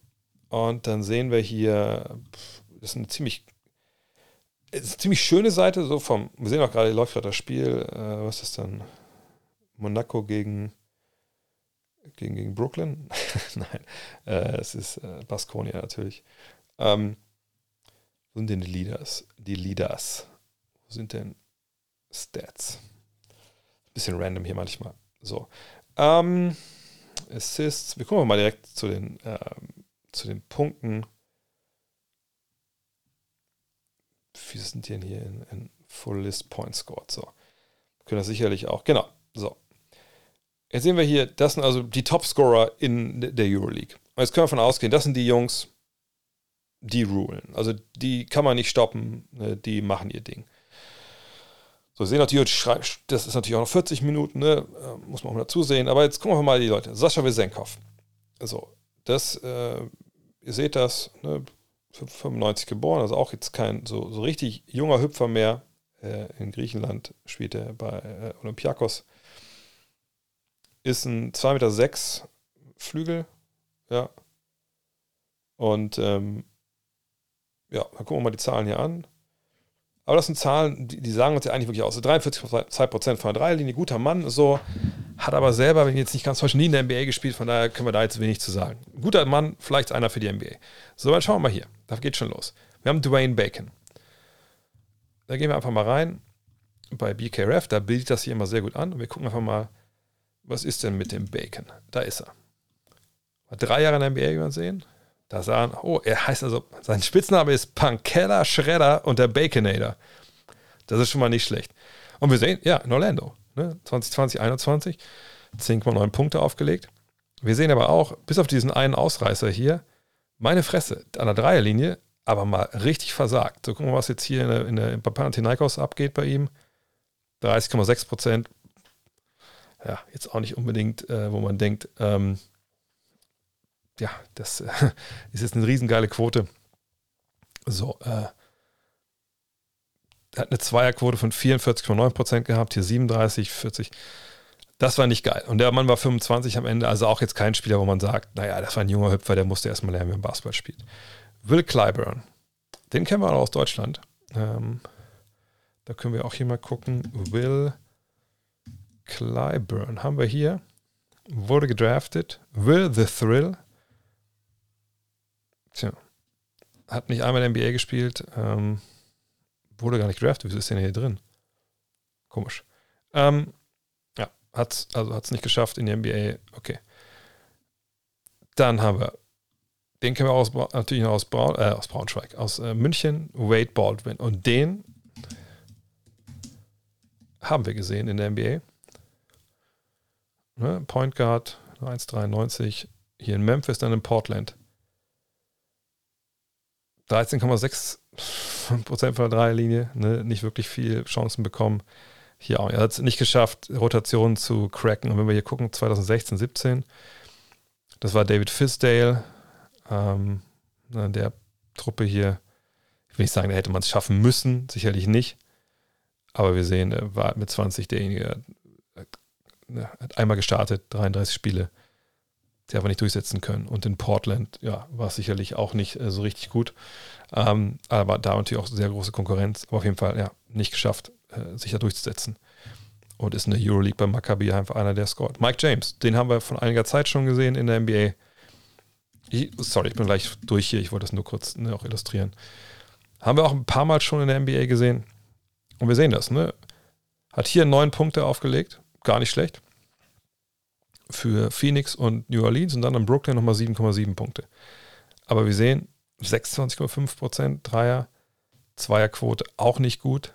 Ähm, und hier tja, 33, 37,7% Zweierquote. Das nur 13 Spiele, ne? Small Sample Size, aber auch da würde ich sagen, ähm, da ist vielleicht dann einfach auch ein bisschen wenig da. So. Haben wir noch irgendwen, nehmen wir vielleicht hier Nikola Mirotic, weil er auch immer genannt wird, vielleicht als letzten jetzt noch. Da haben wir ihn. Der war ja auch relativ lange dann auch hier für den Europäer drüben. Ähm, so, und dann sehen wir der hat abgeliefert, ne? Über Jahre, auch wenn er natürlich zweimal getradet wurde hier, äh, auch nicht der Bombenschütze, obwohl er das eine richtig gute Jahr hatte und hier dann zwei solide Jahre. Ähm, aber auch da, ne, ähm, und der war einfach gut, Zweierquote auch gut, aber ne, hat dann immer noch gesagt, nee, äh, brauche ich nicht mehr. So, was will ich damit sagen, mit all diesen Dingen? Die Stars, die die meisten Punkte machen, und nicht immer nur die Topscorer sind die Stars, ne, versteht mich nicht falsch, ich weiß auch, dass es auch Playmaking, bla bla bla gibt.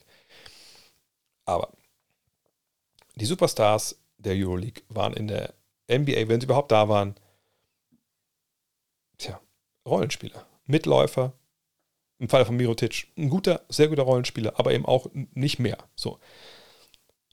Das Wichtigste im Basketball, das gilt auf der ganzen Welt, ist halt Shot Creation, Shot Making. Also kriege ich, habe ich jemanden, der Würfe kreieren kann, Stars, Würfe kreieren können, auf, auf, auf dem absoluten Top-Level, auf dem wir gerade spielen. Oder auf dem jeweiligen Level, wo wir gerade spielen. Wenn ich das nicht habe, dann wird es schwer zu gewinnen. Man kann natürlich ab einem gewissen Level äh, bis zum Level kann man auch mit dem Spielsystem irgendwie was, was regeln. Aber so richtig High-Level brauchst du halt auch sehr, sehr gute Leute mit einem guten Offensivsystem. Und wir haben gute Offensivsysteme in, in der Euroleague, gar keine Frage. Aber wir haben nicht so gute Leute. Ne? Das muss man ganz klar sagen. Wir haben Spieler, die in der NBA kein, äh, kein All-Star werden. Ja, genau. Mirotic wollte, wollte, vielleicht auch einfach auch wieder in Europa bleiben. Das kann mir auch niemand äh, ver, ver, äh, verübeln. So. Sprich, basketballerisch so anspruchmäßig, wie man das läuft und wie man äh, Offensive und so. Das ist dann sehr, sehr ähnlich, NBA und, äh, und Euroleague. Na, Euroleague wird natürlich viel, viel mehr trainiert. Auch darüber rede ich ja mit Franz und mit, mit Moritz. Vielleicht letzte Mal als Werbung für diesen Podcast. Ähm, Janan Musa ist sicherlich jemand, der nochmal zurückkommen sollte und eine Chance bekommen, gar keine Frage. Der war grandios auch in Köln für, äh, für sein Land, ähm, für Bosnien. Aber ähm, wir können nicht behaupten, dass Euroleague Basketball irgendwo in der Nähe von der NBA ist, weil die Spieler einfach viel schlechter sind. Punkt. Ähm, was vielleicht besser läuft in Europa, es wird viel mehr trainiert, von der, meiner regulären Saison natürlich auch ähm, vielleicht eine höhere Qualität von, sag ich mal, ähm, von der Art und Weise, wie dann executed wird oder wie Sachen gelaufen werden. Ähm, aber das Feld ist ein bisschen kleiner. Man hat ähm, weniger Skills, ne, auch weniger Dreierschützen und sowas das macht leichter zu verteidigen. Ähm, trotzdem eine ziemlich große Belastung da natürlich auch mit den Domestic Leagues, mit den jeweiligen Liedern in den Ländern, Ligen in den Ländern, die man spielt. Ähm, also was macht die Euroleague besser? Vielleicht ist mehr Intensität. Das, das würde ich vor allem sagen. Ähm, aber wenn wir in die Playoffs kommen, muss man sagen, das ändert sich auch komplett. Ähm, nein, weniger One-Man-Show, auch das ist wieder, das ist, das ist ein Symptom, dass in der NBA mehr 1 gegen 1 gespielt wird, aber das wäre in der Euroleague genau das gleiche, wenn die Bedingungen die gleichen wären, wenn wir die gleichen Regeln hätten und wenn die Spieler so gut wären. Du, warum passt man im Basketball? Vielleicht einfach mal, einfach mal eine Frage an euch. Warum wird im Basketball gepasst? Oder im Fußball? Oder wahrscheinlich sogar in jeder Mannschaftssportart. Warum passen wir im Mannschaftssport an? Schreibt eure Antworten bitte mal in den Chat, dann kann ich ein bisschen Wasser trinken, weil ich habe gerade auch schon, weiß nicht, ich dachte, bin ich ganz Woche durchgekommen, da ohne Klimaanlagenerkältung, jetzt irgendwie macht der Hals zu.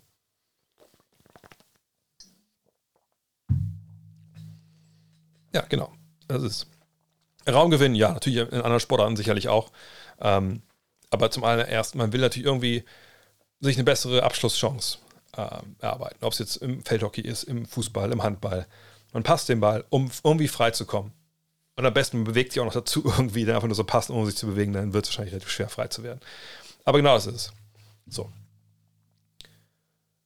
Warum soll ich aber passen, wenn ich einen Spieler habe, der an seinem Verteidiger jedes Mal vorbeigehen kann. Ähm, ne, das, also, ne, der Pass ist ein Mittel zum Zweck.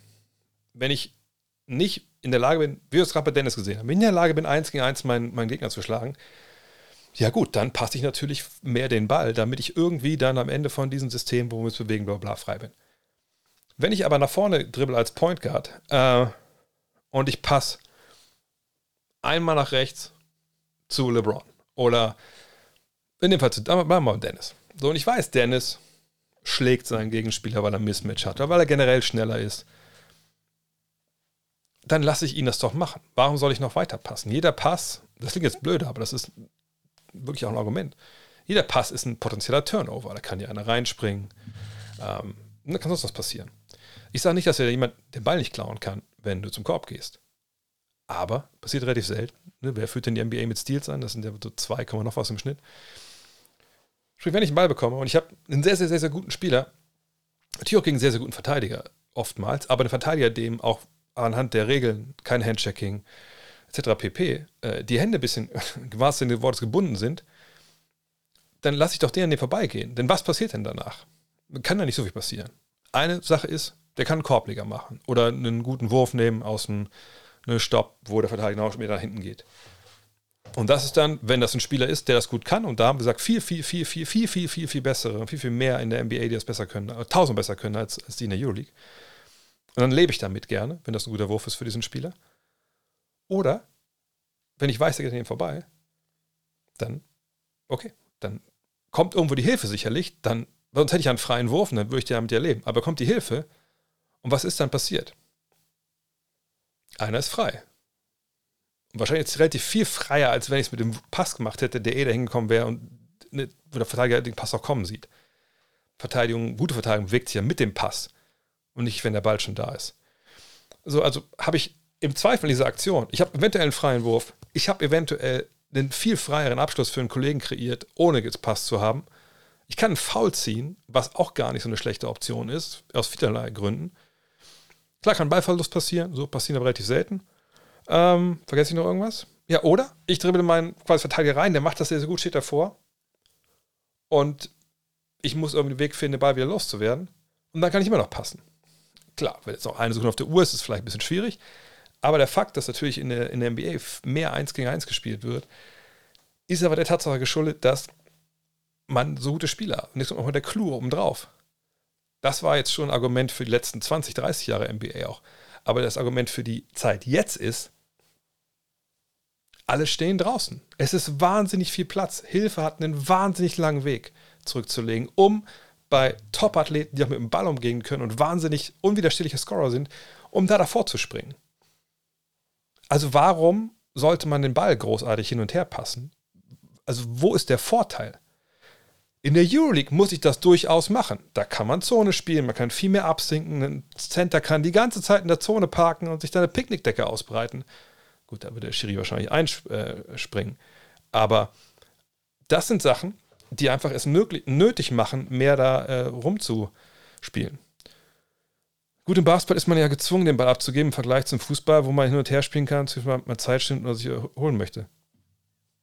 Gut, aber das ist ja kein Argument dafür, dass in der Euroleague angeblich mehr Team-Basketball gespielt wird und das ist besser als in der NBA. Ich sage auch nicht, dass das eine besser als das andere ist. Ich sage, es gibt da ganz klare Gründe für, die oft nicht genannt werden. Und man macht sich da immer ein bisschen kurz und sagt, nee, die, ähm, ah, die spielen kein Defense, ne, weil gerade viel gescored wird, was einfach blödsinnig ist. Oder ne, die spielen Ego und die anderen spielen Team-Basketball, was auch eigentlich im Endeffekt blödsinnig ist. Es, es wird beides, beide verfolgen das gleiche Ziel, die einen haben den relativ schnellen Weg zum Ziel, den mag man jetzt schön finden oder nicht. Die anderen müssen sich ein bisschen anders behelfen. Und dann kommt es halt so raus, wie es rauskommt. Aber Fakt ist nun mal, dass die Euroleague bei aller Qualität und so gerne ich mir das anschaue, klar die schlechteren Spieler hat und einfach auch ähm, daraus sich einfach Sachen ergeben, die man erklären kann und die dann einfach auch, ähm, ja, relativ schnell äh, auch dann zur Lösung des Problems, sage ich mal, führen. Ähm, aber habe ich jetzt hier die ganzen. Ach ja, hier bin ich wieder. Wie würdest du dich selber beschreiben? Streamender Journalist, eher schreibender Journalist, Podcaster, Influencer, wo siehst du dich am liebsten?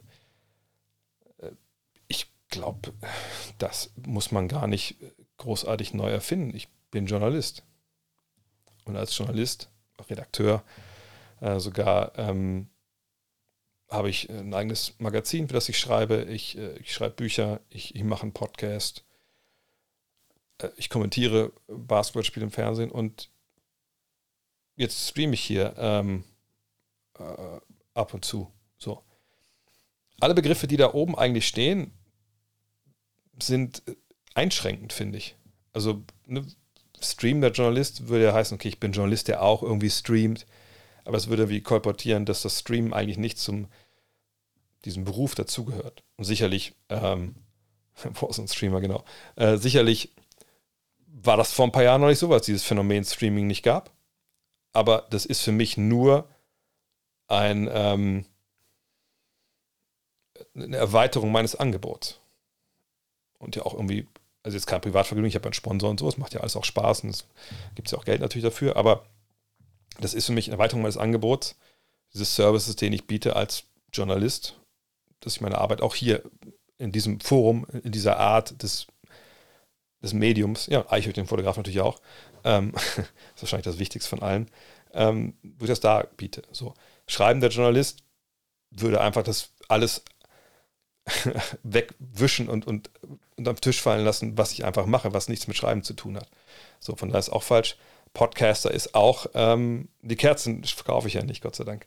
Ähm, Podcast ist auch zu kurz gegriffen, ähm, weil das einfach, äh, Podcast und Influencer möchten beides zusammennehmen. Ähm, das ist beides viel zu kurz gegriffen und lässt eine wichtige Sache außer Acht. Das habe ich heute auch jemandem äh, aufgesprochen für seine Hausarbeit. Ähm, das Podcaster und Influencer unterliegen keiner einzigen Qualitätskontrolle oder äh, sind ein Job, den man gelernt haben muss, etc. pp. Sondern das, das kann jeder machen. Das könnt ihr machen, ich kann das machen. Unsere Tochter könnte das machen, wenn ich ihr erklären könnte, wie da, würde, wie das, wie das geht. Mache ich natürlich nicht. Äh, meine Frau könnte es machen. Jeder kann das machen, der Zugriff hat auf gewisse technische Hilfsmittel. So. Ähm, aber da steht im Endeffekt jetzt so rein, aus berufsethischen Gründen oder so aus Qualitätsanspruch, den man hat als Journalist an seine eigene Arbeit, da steht da nichts hinter. Ne? Also als Influencer oder als Podcaster habe ich, ich habe keine Verantwortung für irgendwas. Sicherlich gibt es mittlerweile ein paar Regeln, wie man Werbung zu kennzeichnen hat, etc. pp. Aber ich kann über jeden Scheiß erzählen. Und das machen ja auch genug Leute. genug Leute erzählen einen hanebüchenden Scheiß in ihren Podcasts. Gucken, was für Podcasts es in den USA gibt oder auch in Deutschland wo man sich nur an den Kopf fasst, dass da was so erzählt wird. Aber es ist ein freies, ein freies Land hier. Äh, man kann einen Podcast anmelden und dann erzählt man halt irgendwelche Scheißlügen über ganz, ganz wichtige Themen im Leben. So. Ähm, aber da sehe ich mich eigentlich nicht. Ich bin Journalist, ich, ich habe einen Qualitätsanspruch in meiner Arbeit, ich weiß, dass ich eine gewisse Verantwortung habe, etc. pp. Und ähm, deshalb würde ich mich nie mit solchen Begriffen äh, bezeichnen. So, und Influencer, finde ich, ist ja auch was, was einfach super, also für mich einfach super schwer das wäre mit, mit meinen, ähm, mit meinen eigenen Anspruch, mir selber zu vereinbaren. Vielleicht ein, ein Beispiel. Ähm, ich nenne mal keine Namen, damit auch niemand sich auf den Schlips getreten fühlt. Äh, es gab eine Eröffnung vor nicht allzu langer Zeit von einer großen ähm, Sportliga in Berlin. Die haben einen Laden eröffnet und da wurde ich angesprochen von einer äh, von einem Mitarbeiter ähm, einer Agentur, die für diese Sportliga arbeitet. Eine Medienagentur. Ne, die Leute wie mich, dann, wenn ich zum Beispiel bei Spielen dieser Sportliga äh, dabei sein möchte, dann muss ich mich da akkreditieren, etc. pp. Und das ging auch unter anderem über diese Agentur. Ähm, und da habe ich gesprochen, man hatte sich immer nur so per E-Mail ausgetauscht. Ähm, und dann sagt irgendwann dieser Mitarbeiter zu mir, ähm, ja, ja, aber die Sportliga waren wir dieses Jahr mit deiner Performance nicht ganz so zufrieden. Und dann habe ich gesagt, äh, Moment, ich verstehe jetzt nicht ganz, was, was du meinst. Also, wie mit dem Podcast, mit dem, äh, das Magazin war schon draußen, genau. Mit dem Magazin, äh, mit meiner Arbeit im Fernsehen, also wo, wo genau sehen die denn die Probleme? Was habe ich was Falsches erzählt? Äh, die sind, nein, nein, ähm, die Themen, die der Sportliga wichtig sind, kommen bei dir zu wenig vor. Äh, dann habe ich dann gesagt, so, äh, ja, also wie jetzt die, ähm, die NBA Finals, ähm, die Playoffs, äh, die Saisonvorschau, die Trade Deadline, ähm, die Draft, was, was genau kam denn zu kurz? Und dann hieß es, naja, nee, es ging dann, da wurde so ein Doku gemacht über Köln und Leverkusen als Stadt äh, in dieser Sportwelt. Ähm, und äh, ja, da hast du irgendwie nichts drüber gemacht, dann hast du nichts äh, über so ein, zwei andere Themen noch gemacht, glaube ich, irgendein Fantasy-Game und so. Und ich so, äh, ganz ehrlich, äh, ich glaube, ich muss kurz einmal einschreiten. Äh, meine ich so, verwechselst du mich jetzt gerade? Du weißt schon, ich bin Journalist. Ich habe gewisse Medien, die ich äh, produziere. Äh, eben zum Beispiel ein Magazin, den Podcast. Ich, ich arbeite als Kommentator. Bum, bum, bum, bum, bum. es ist nicht meine Aufgabe, Inhalte von jemandem zu transportieren, die jetzt für mich oder für meine Audience relativ uninteressant sind. Ne? Also das ist ja, das ist ja auch meine Funktion als Journalist. Man nennt das zum Beispiel Gatekeeper. Ne? Ich muss ja, ich bin jemand, der durch dieses Tor, also hier, durch dieses Tor zum Beispiel, auf diese Seiten kommt ja, was äh, die Redaktion und ich gerne hier drin lesen wollen würden. Oder wenn ich meinen Podcast mache, dann entscheide ich natürlich, über welche Themen ich sprechen möchte. Ich rufe, was ich freitags zu euren Fragen auf, die stellt ihr mir, da suche ich mir die Fragen raus, die ich interessant finde, dann beantworte ich die. Aber wenn, dann habe ich dann gesagt, also wenn diese Sportliga Inhalte haben will, also zum Beispiel einen Podcast oder hier, ja, dann gibt es ja einen Weg, da auch Themen zu, ähm, zu, zu, zu platzieren. Das nennt sich halt Werbung. Ne? Und das wird dann auch gekennzeichnet, dann steht das da auch drauf. Hier geht das nicht, da machen wir keine Werbung, aber ne, im Podcast, immer sieht man hier auch, das ist ja ein wertvoller Partner, der einem da hilft, der an, seinen, der an meinen Content auch glaubt und mit dem ich auch gerne zusammenarbeite dann. Auch weil ich die Produkte geil finde. So. Ähm, aber das ist ja eine ganz klare Trennung. Ne? Wenn Influencer eingeladen werden zu großen Werbeevents, wo ähm, diese Sportliga sich vielleicht ganz Wochenende präsentiert und die dürfen dann da am Feld rumlaufen, dann ist natürlich der Deal, ey, wir laden euch ein, ihr macht hier Fotos, kriegt Geld dafür, ihr macht, gebt uns Reichweite und das ist alles Werbung. Influencing ist alles Werbung im Endeffekt. Ab einem gewissen Punkt. Klar gibt es auch Menschen, die einfach eine geilen Content raushauen äh, auf Instagram oder so und kriegen ja keine Werbung, alles gut, aber, ne, aber das ist ja nicht mein Job. So, und deswegen wehre ich mich auch gegen diesen Begriff. Und deswegen möchte ich mich auch nicht daran beteiligen. Es gibt da natürlich eine Influencer, die auch gegenseitig miteinander zusammenarbeiten. Das finde ich auch gut. Ne, die müssen alle davon leben, die sollen sich connecten, alles richtig gut. Aber das ist überhaupt gar nicht meins. Ähm, wenn ich Werbung mache, dann versuche ich wirklich, das ne, auf meine, versuche ich Partner zu finden mit dem Sebastian, der mich halt vermarktet und dann einfach gute Firmen einzusteigen und mit denen einfach gute Sachen zu machen. Aber ich, ich bin kein Influencer. So, und, und das muss man immer ganz, ganz klar stellen, glaube ich, heutzutage, weil viele das nicht so oder auch schon vergessen haben, was der Unterschied ist, weil einfach da so, so stellenweise so verschwimmt alles. Und das ist echt ziemlich schade, finde ich. So, jetzt gucke ich mal hier, was noch für Fragen aufgepoppt sind. Ähm. Mm, mm, mm, Äh, dip, dip, dip.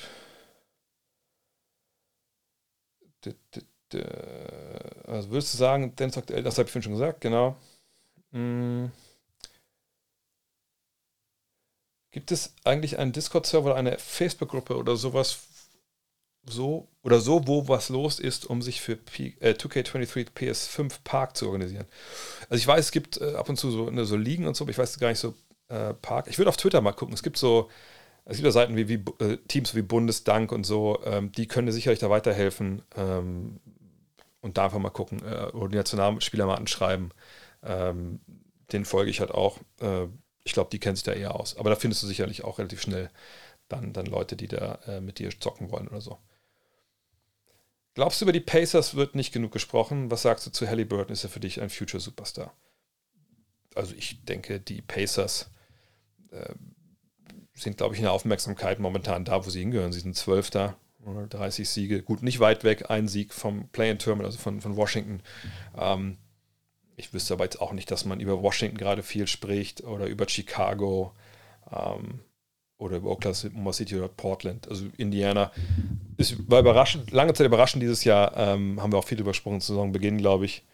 Über die Kings wird auch zu wenig gesprochen, obwohl man mittlerweile schon ziemlich viel hört, einfach gerade aber dieses, naja, äh, die schaffen es, glaube ich, nicht in die zweite Runde, was wir auch schon hier hatten. Aber Indiana ist da eigentlich, wo, wo sie hingehören. Halliburton, für mich ist der Begriff Superstar immer schwierig, weil für mich Superstars ebenso die LeBrons sind. Also wirklich diese absolute Top-Klasse, die Giannis's, die Jokic's, äh, wie gesagt LeBron, ähm, Luca. Embiid, also das ist Superstars. Da sehe ich ihn nicht. Also da glaube ich nicht, dass er das hinbekommt, weil das ist einfach auch ein Level, das erreichen nur die allerwenigsten. Darunter, Abo-Orts, da ist ja so dann mein äh, Begriff dafür. Da sehe ich ihn. Also ich würde mich schon wundern, wenn der nicht fünf bis achtmal Orts da wird. Das ist ein, ein sehr, sehr geiler Typ. Mmh. Ah, sind die ganzen ähm, die ganzen Fragen hier während des Tissot-Taktik-Timeouts. Mo Wagner, also Pole Mechanical, heute bist du ein bisschen, also ich weiß gar nicht, machst du das absichtlich? Äh, Mo Wagner wird doch völlig überbewertet und gepusht von der deutschen Presse, oder? Wann wurde das letzte Mal deutscher Basketballer von irgendwem in den Medien in Deutschland gepusht? gepusht? Das ist ja totaler Blödsinn. Ähm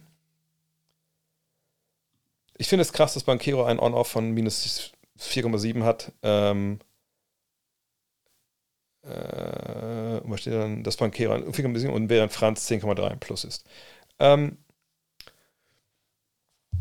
ja, plus minus ist eine schwierige Statistik in vielerlei Hinsicht, ähm, aber das, was der Augentest dann auch sagt, das, das gibt das schon ein bisschen her. Ich meine, Vaqueros im ersten Jahr ist 19. Ähm, ich habe jetzt auch den Eindruck gehabt, dass er stellenweise sehr, sehr viel so eins gegen eins macht in seinen Minuten äh, und versucht da ein bisschen Sachen auch zu erzwingen und, und irgendwie, ja, das ist dann manchmal ein bisschen unreif, aber es ist sein erstes Jahr. Nochmal, Banquero hat nicht den Luxus gehabt, den, den Franz hatte, für Aito bei ähm, bei Alba zu spielen, ähm, Eurocup zu spielen, das ist was, was ähm, wirklich wertvoll ist ne, für einen jungen Spieler. Und von daher, ähm, das hat Banquero nicht genossen. Und das wird bei ihm dann aber im Sommer sicherlich auch besser werden. Ja, bin ich mir relativ sicher. Mm. Dip, dip, dip, dip, Was haben wir denn noch? scheint die Bank in Philly nicht immer noch zu kurz zu sein für die Playoffs. Also, wir brauchen acht Spieler in den Playoffs. Ne? Also, das ist ja immer so die Zahl, die man so dann nennt, ähm, weil man einfach sagt, okay, ne, also acht Leute, die sich gut verstehen, die zusammenpassen basketballerisch. Mhm. Am besten noch irgendwie auch ein bisschen anderes, äh, anderen Look dir geben können. Das wäre schon, schon wichtig, wenn man die hat. Und die kann man ja relativ schnell gucken jetzt. Dann haben wir einen, da haben wir zwei, da haben wir drei, da haben wir vier, da haben wir fünf. Da haben wir sechs. Ich meine, er trifft seine Dreier. Da haben wir sieben. Tja, und jetzt wird es ein bisschen schwierig. Acht. Paul Reed. Sagen wir mal neun. So. Und das ist okay. Das, das ist okay. Äh, werden sich einige wundern, ey, was mit George Niang? Ich habe das Julius irgendwann gesagt, als wir die äh, Sixers mal aufhören gesehen haben, dass ich gesagt habe, ey, ganz ehrlich, wenn George Niang bei dir in den Playoffs ab Runde zwei harte Minuten geht, dann wirst du nicht Meister. Und da bin ich auch überzeugt von. Ähm, Josh Niang ist definitiv eine wahnsinnig angreifbare Figur. Und ich wüsste nicht, welche Position er spielen kann. Klar kann es immer Matchups geben, wo man sagt, okay, komm, also da steht auch ein Blinder auf dem Feld auf der anderen Seite, der ist nicht schnell genug, der, der schlägt dich nicht. Aber das ist egal, weil du dann George Niang einfach raussuchst dir als denjenigen, den du immer wieder attackierst. Und ich glaube nicht, dass das der Kader hergibt, dass man mit dem, dass man das wieder, äh, wieder hinbekommt. Ähm, dann eher gucken, dass, dass McDaniels dann defensiv für dich dann wirklich wichtig wird. Auch wenn er seinen Dreier nicht so richtig gut trifft. Ähm, von daher, ja, also es müssen dann schon, sind wir bei neun im landen, ja, also Reed muss irgendwie funktionieren als Backup Big Man, obwohl wahrscheinlich PJ Tucker eher dann so ein Small Ball Center vielleicht geben wird, der nach außen spaced. Ah, und dann wird viel geswitcht. Ich, ich bin gespannt. Also ich finde es auch nicht, das ist nicht die tiefste Bank der Liga, das auf jeden Fall nicht, aber ich kann mir vorstellen, dass es funktioniert. Allerdings muss natürlich Tucker muss auf dem Niveau funktionieren, dass es von ihm in den Playoffs gewohnt sind, defensiv. Und das ist natürlich auch ein großes, großes Fragezeichen, wenn Yang doch spielt und du hast Harden, zwei Mann, die defensiv nicht so seriös sind. Da muss offensiv schon alles passen, damit du das dann wirklich weit kommst. Und da weiß ich nicht, ob das äh, so äh, viel Sinn macht. Du wirst als GM in Miami eingesetzt. Was ist dein erster Move, um, um Richtung Contender zu kommen? Ja, ich, äh, ich ich, da, die Frage habe ich mir eigentlich auch gestellt, als wir in Miami waren. Ähm, und ehrlich gesagt habe ich da keine richtige Antwort drauf. Ähm, wenn wir das jetzt hier sehen, dann sehen wir ne, auch da, nächstes Jahr geben sie schon 173 Millionen Dollar aus. Ich habe vorhin gesagt, das Salary Cap liegt bei 125 oder 28 oder so. Dann seht ihr, das sind noch alles Verträge, bis auf jetzt Victor Oladipo, das ist eine Spieleroption da kann ich mir aber fast sogar vorstellen, dass der bleibt. Aber selbst wenn er geht, ne, dann bist du nicht bei 100, was waren es? 173 oder 174 Millionen, die du ausgibst. Das macht den Kohl nicht fett. Ihr seht, dass Max Struess, äh, Gabe Vincent werden beide Free Agents. Ähm, gut, Cody Sutter und Kevin Love auch, aber das können wir vernachlässigen, genau wie Jonas Haslam. Als Free Agent, gut, ich weiß nicht, ob sie nächstes Jahr ihre Mid-Level haben. Sagen wir mal ja. Ähm, gut, also wie, wie, was wird das besser? Also, ich, ich glaube nicht. So. Ähm, Jovic, der hat sicherlich noch ein Level, das höher ist, ähm, aber es wird auch den Kohl nicht fett machen. Ich, ich glaube einfach, dieser Kader, ich lasse das mal ein bisschen auf dem Screen hier, da sind einige Sachen ein bisschen, also nicht schief gelaufen, haben sich nicht so entwickelt, wie man vielleicht gedacht hätte. Und das fängt natürlich an mit Kyle Lowry, der ist sehr, sehr schnell sehr alt geworden. Das ist, der war das Geld, genau, sehr verfahren. Ist das Geld einfach nicht wert. Da ist es schon mal schwer. Duncan Robinson ich sehe das. Der Deal läuft noch vier, noch drei Jahre nach der Saison. Ähm, ich, ich, ich habe auch mit Julius darüber gesprochen. Ich denke, der könnte anderswo noch funktionieren. Ich glaube, der ist vermittelbarer mit seinen Skills, mit dem Dreier und so, als Davis Bertans. Aber es ist ein langer Deal, viel Geld für das, was er jetzt bringt. Glaub nicht, dass man den jetzt so irgendwie äh, unterbringt irgendwo. Oder Depot ist damaged goods, müssen wir sagen. Manchmal sieht man es aufblitzen, was er kann, konnte. Ähm, und das ist dann aber auch zu wenig. Und Tyler Hero, mal gucken uns mal die Zahlen von ihm an. Der Tyler Hero, wenn ihr euch erinnert, galt ja als der Typ so, ey, den können wir nicht traden, das ist der Junge, der wird uns hier rausführen aus der Scheiße so, ne? Das ist dann halt unser Point Guard, Point Combo Scorer of the Future, ne? Dann haben wir Hero, wir haben Adebayo und Butler. Und das sind ja auch die drei 20-Punkte-Score, die wir hier sehen. wir sehen auch 8,2 Dreier, äh, gute Quote, Zweierquote können sicherlich ein bisschen besser sein. Ähm, auch als nicht der riesige Playmaker, aber es liegt bis daran, dass natürlich äh, auch hier äh, Butler ähm, und eine Bio auf den Ball verteilen. Aber das ist deine Big Three. So. Und der beste Spieler in dem Fall, also Butler, ist zehn Jahre älter als sein jüngster Spieler. Das ist vielleicht eine relativ große ähm, Oh, es verdeckt die oberen Zahlen, sorry. Äh, ist vielleicht eine relativ große, da sind wir, relativ große Amplitude. Ähm, und irgendwie scheint Jimmy Butler auch die reguläre Saison jetzt nicht super hyper ernst zu nehmen. So, ne? Gut, kann man auch irgendwo nachvollziehen. Der Mann hat schon ganz große Schlachten geschlagen. Vielleicht wird es dann auch schwer. Aber auf der anderen Seite, einer wie er, der auch so intensiv irgendwie ist, erinnert euch an die Story in, in Minnesota. Vielleicht sollte der dann auch irgendwie äh, ein bisschen mehr Gas geben für eine reguläre Saison. Adebayo, auch wenn er jetzt seinen langen Zweier trifft, das Thema letzte Woche, ist eigentlich auch niemand, der sich kontinuierlich einen eigenen Wurf gearbeiten kann. Von daher wird er nie derjenige sein, der, der, der sich der, der für dich Buckets holt. So. Auch wenn er 20 auflegt, 21 auflegt. Das ist okay, aber es, ist, es kommt dann ein bisschen Punkt, wo er dann nicht Shot Creation bringt. Und Hero, die Zahlen sind ja auch irgendwo okay, aber das ist eben auch nicht dieser Superstar-Level. Ist auch erst 23, wird noch besser werden. Aber ich finde, körperlich ist da ein bisschen ist dann, glaube ich, ein gewisses Ceiling, was er schon erreicht hat. Äh, ich glaube, er ist gewisse Art und Weise ein bisschen unseriös und er ist defensiv angreifbar. Bei Laurie habe ich schon gesprochen. Die Zahlen sprechen da ja auch für sich. Max Struess ist der neue Duncan Robinson. Man sieht das kurz die Quote an. Ähm, die ist jetzt auch nicht so richtig gold, goldig ähm, von der Dreierlinie. Ich habe auch jetzt, als ich ihn mal live gesehen habe, auch so gesehen, dass er jetzt so einen weirden Dip hat, wenn er, äh, wenn er wirft. Er geht echt immer so halb, also wirklich in die Knie fast sagt letztes Jahr 41 Prozent, ist 33,5. Ich will nicht sagen, äh, dass jetzt die, die Magie auch verflogen, aber das ist sicherlich jetzt, Gott sei Dank hat man jetzt vorher gemerkt, dass er äh, eben nicht so ein Edelshooter hat, den man immer bringen kann, ist, sondern ähm, da sind es auch, also der wird schwer haben, nächstes Jahr einen guten Vertrag zu kriegen. Oder Depot habe ich schon gesagt. Caleb Martin hat sich toll entwickelt, aber ist halt genau das, was wir hier sehen, ein Rollenspieler. Gleiche gilt für Gabe Winston, da sind auch da ähm, die Quote, die Wurfquote, also die Feldwurfquote an sich nicht toll, aber auch die Zweierquote, Dreierquote nicht Gold. Kevin Love ist alt und noch nicht angekommen. Duncan Robinson ist, der braucht mal einen Tapetenwechsel, denke ich. Von daher, und hier unten kommt auch jetzt nicht die riesige Hilfe. Ich glaube, was ich machen würde, wenn ich da was zu sagen hätte, und das ist wahnsinnig schwer, und ich sage nicht, dass das der Weg ist, raus in, in goldene Zeiten. Aber ich würde wirklich den relativ großen Hammer rausholen und sagen, okay, also so wie es momentan läuft, äh, ist jetzt auch nicht große Aufbruchstimmung in Miami für die Playoffs jetzt spielen. So, äh, bis da, da kann man erstmal nichts machen. Und dann würde ich sagen, okay, was kriegen wir für Jimmy Butler? Wie, wie können wir den traden? Wohin? Eine 45 Millionen, 49 Millionen, 52 Millionen in den Jahren jetzt. Der Mann zeigt immer noch Qualität, hoffentlich in den Playoffs auch noch ein bisschen mehr Qualität. Wie kriegen wir den getradet? So.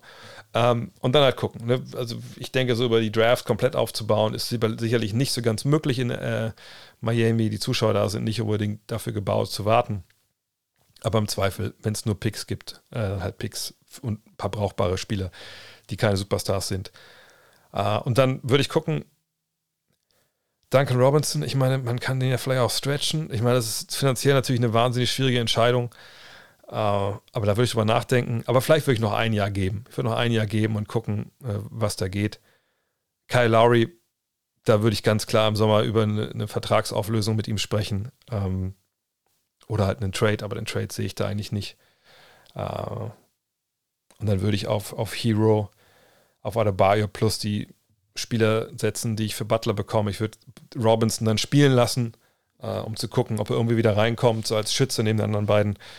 Äh, wird man heil in der Flucht nach vorn suchen im Endeffekt. Ähm, und ich glaube, wir sehen oder Depot nicht mehr sehen in Bestform. Man ist 30 äh, und hat viele Verletzungen, also der, der, der Zug ist abgefahren. Von daher, ich sage nicht, dass das alles gut ist, aber das wäre so meine Idee eventuell. Aber er hängt, hängt natürlich da äh, drauf, ähm, hängt daran, wie, ähm, was das Angebot für Butler dann ist. Ne?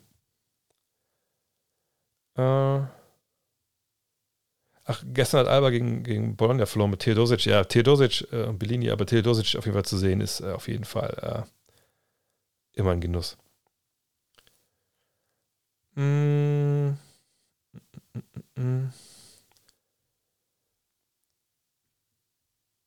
Was haben wir denn noch? Was ist deine Meinung dazu, dass bald wieder die Pro A-Teams im deutschen Pokal teilnehmen dürfen? Von meinem Begriff hätten die nie ausgeschlossen sein dürfen. Ähm, Pokal ist für mich immer verschiedene Ligen gegeneinander spielen, unterklassige Ligen gegen höherklassige Ligen. Wenn du das nicht hast, ist es für mich einfach auch kein Pokal. Da sollte man es auch nicht so nennen. Ähm, das ist ja das, was den Pokal auch ausmacht. Klar, kann man auch acht äh, BBL-Teams gegeneinander spielen lassen und dann nennt man das Pokal, aber was, was ist das dann? Also du qualifizierst dich nicht für Europa, äh, du kriegst einen mehr oder minder äh, schönen Pokal, aber dass man jetzt diese Pro A-Teams ausgeschlossen hat, ich, bis heute habe ich nicht verstanden, warum man das gemacht hat, ehrlich gesagt. Ähm, von meinem Begriff sollte man auch Pro B-Teams mitspielen lassen ja, und vielleicht sogar ausgewählte Regionalliga-Teams, die sich qualifizieren. Äh, ist doch auch ziemlich egal, ob die da jetzt in, in der ersten oder zweiten Runde voll auf die Mütze bekommen. Das ist manchmal auch, auch Werbung dann für die BBL, weil es nicht längst nicht so, dass selbst wenn du vielleicht jetzt ähm, als, keine Ahnung, wen haben wir denn? Haben wir in NRW noch ein Bundesliga-Team? Ich verblicke gerade. Ja, Bonn, na klar. Wenn Bonn jetzt gegen, was weiß ich, äh, gegen Schwelm spielt und die, die nageln die halt voll weg, dann ist das sicherlich auch vielleicht irgendwie eine Werbung für Bonn oder so. Aber ne, klar wird auch aus Schwelm ist nicht, werden nicht viele nach, Bonn fahren zum Basketball, aber vielleicht macht man es ja mal. Ne, von daher, also das habe ich ziemlich nie erschlossen, warum man das gemacht hat. Sicherlich war es die Gründe, dass man auch keinen aufgeblähten Vokalwettbewerb wollte und so. Aber wenn man nicht gegen kleinere Ligen spielt ähm, als BBL, dann hat der Pokal einfach für mich auch gar keinen Charme. Deswegen, ich wüsste, könnt euch gar nicht, ich glaube, die Bayern sind gerade Pokalsieger geworden ne, in Oldenburg, aber ich könnte euch gar nicht runterbeten, wer das letzten Jahre gemacht hat, einfach weil es mich total egal war. Genau, und damals ähm, ne, Taschengeld für die kleinen Vereine natürlich. Es hat immer Spaß gemacht, sowas zu sehen. Ähm, und selber wisst ihr das ja auch, wenn ihr äh, Pokal spielt bei euch im Bezirk äh, oder Landespokal, ne, äh, NRW-Pokal damals, haben wir auch dann als äh, unsere Mannschaft äh, äh, mit Hürth, glaube ich, haben wir auch dann gegen, gegen die Elephants Grevenbruch gespielt. Wir haben damals ja mal mit, mit der zweiten Mannschaft von Rheinenergie oder Rhein Energy oder wie wir dann im Jahr hießen, haben wir gegen die Hagener gespielt der Regionalliga, zusammen mit Per Günther, haben wir dann geschlagen. Solche Sachen, das ist halt cool, das ist Pokal. Ähm, mm, mm, mm. Was haben wir denn noch? Jetzt sind wir fast schon am Ende, glaube ich, doch hm, gleich. Camp haben wir schon besprochen. Er ist nicht abgestürzt. Sie haben das Handy geklaut. Er ist hinterhergefahren, wo er wurde beschossen, dann wird er zurückgeschossen. Das ist so die, das, was wir gerade jetzt, äh, was der Stand ist. Von daher ähm, würde ich nicht sagen, dass er abgestürzt ist. Da geht ja auch dieses, dieses Business. Ähm, das scheint alles, alles gut zu sein. Also bis auf das, dass er beschossen wurde und zurückschießen musste. Aber das ist ja auch USA, ne? Ähm, ach so, vielleicht dazu hier so gute Picks abgeben, um Lowry und Duncan zu traden. Nein, das würde ich auf gar keinen Fall machen. Auf gar keinen Fall. Da würde ich eher, äh, wie gesagt, und Lowry ist nächstes Jahr ein auslaufender Vertrag. Da musst du nichts mehr dranhängen, um den zu traden. Das ist, das ist, den kaufst du raus, wenn du ihn nicht nächstes Jahr noch behalten willst. Ähm, und bei Duncan ist es halt so, dass man im Endeffekt ähm, über diese Stretch Provision nachdenken kann, dass man ihn quasi abschreibt über mehrere Jahre. Dann ist der Salary Cap Hit auch nicht so groß. Ähm, aber das ist natürlich eine schwere Entscheidung, das Geld quasi rauszuwerfen und die, sich selber die Option zu nehmen, den Spieler zu traden. Ähm.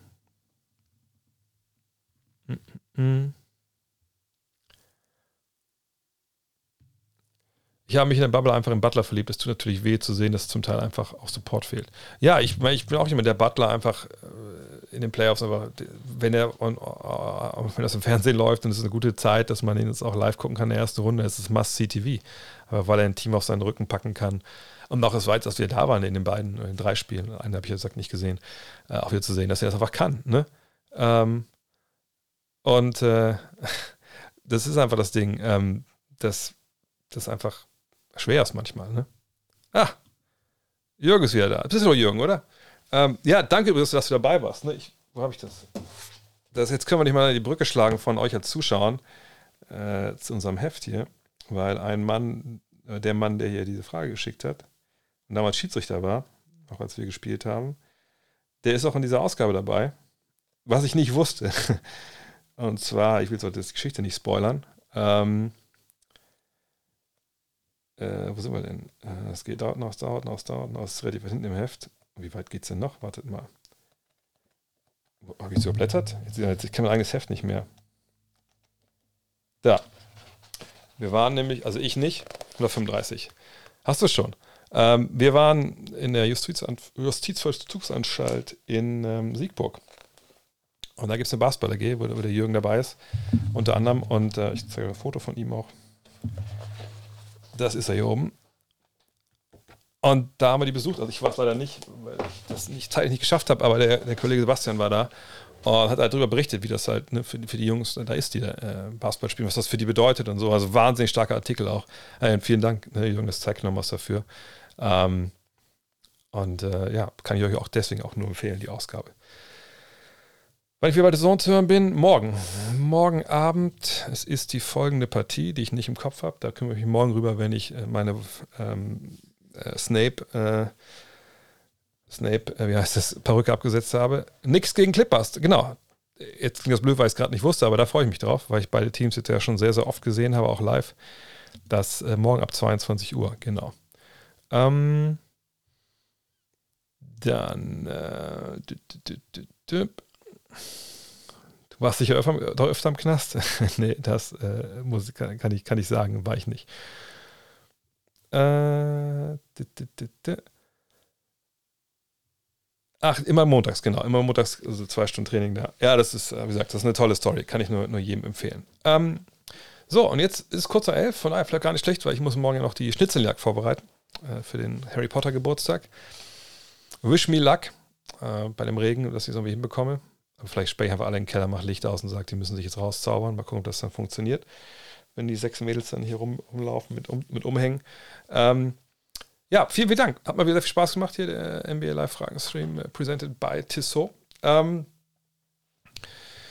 ja, nächste Woche machen wir es wieder Dienstag, denke ich, oder ist es auch wieder Champions League? Nee, ich glaube, nächste Woche Dienstag wird das wieder gemacht. Ähm, und ja, für alle, die auf YouTube dabei waren, gerne abonnieren, gerne äh, ein Like da lassen oder kommentiert auch gerne drunter, was ihr, wenn ihr vielleicht nächste Woche sehen wollt. Ähm, Expelliarmus, genau. Das muss ich auch noch alles. Ich jetzt meine Tochter hat mir heute das Zauberbuch gegeben. Hier, bitte kannst du mal alle, äh, kannst du mal alle äh, Zaubersprüche auswendig lernen? Ich so, nein, das kann ich nicht, weil Papa hat Besseres zu tun. Ähm, Aber irgendwie kriege ich das morgen schon hin. Das äh, werde ich, werd ich schaffen. Ähm, vielen Dank für alle, die heute ne, geliked haben, die neu dabei waren. Äh, die alten Hasen sowieso äh, und die Abos da gelassen haben. Die 300 Abo-Zeit sind wahrscheinlich vorbei, weil es keine Trade-Deadline gibt. Aber das ist ja okay. Vielen Dank für alle Fragen. Ne? Wir hören uns nächste Woche. Wenn ihr jetzt später zukommen seid, denkt dran, äh, unter dem, äh, in dem Feed Gut Next, ähm, ähm, Gut Next, wie heißt es? Gut Next Uncut, da könnt ihr auch immer das als Podcast hören. Und nein, ich vielleicht eine Sache kurz zu JKK, das ist doch Joan K. Rowling, wie sie heißt, die das Buch geschrieben hat. Ich weiß, dass J.K. Rowling ist genau so, um JKR. Ähm, ich weiß, dass die, was Transmenschen angeht, eine Meinung vertritt, dem man, wo man nicht hinterstehen kann. Ähm, deswegen hat es mich auch sehr gewundert, als wir mit unserer Tochter in Harry Potter World waren oder Wizards World, wie das Ding heißt, in London, dass es da geschlechtsneutrale Toiletten gab. Von daher denke ich mal, dass nicht alle in der Firma äh, so denken wie sie. Aber deswegen werde ich meiner Tochter äh, nicht das Erlebnis kaputt machen. Ähm, das ist was, glaube ich, für uns Erwachsene und ich glaube, wir können uns alle ähm, darauf einigen, dass das keine geile Meinung ist und dass man die auch nicht teilen muss und dass man das auch, ähm, sage ich mal, äh, selbst dann auch äh, boykottieren kann oder andere Konsequenzen ziehen.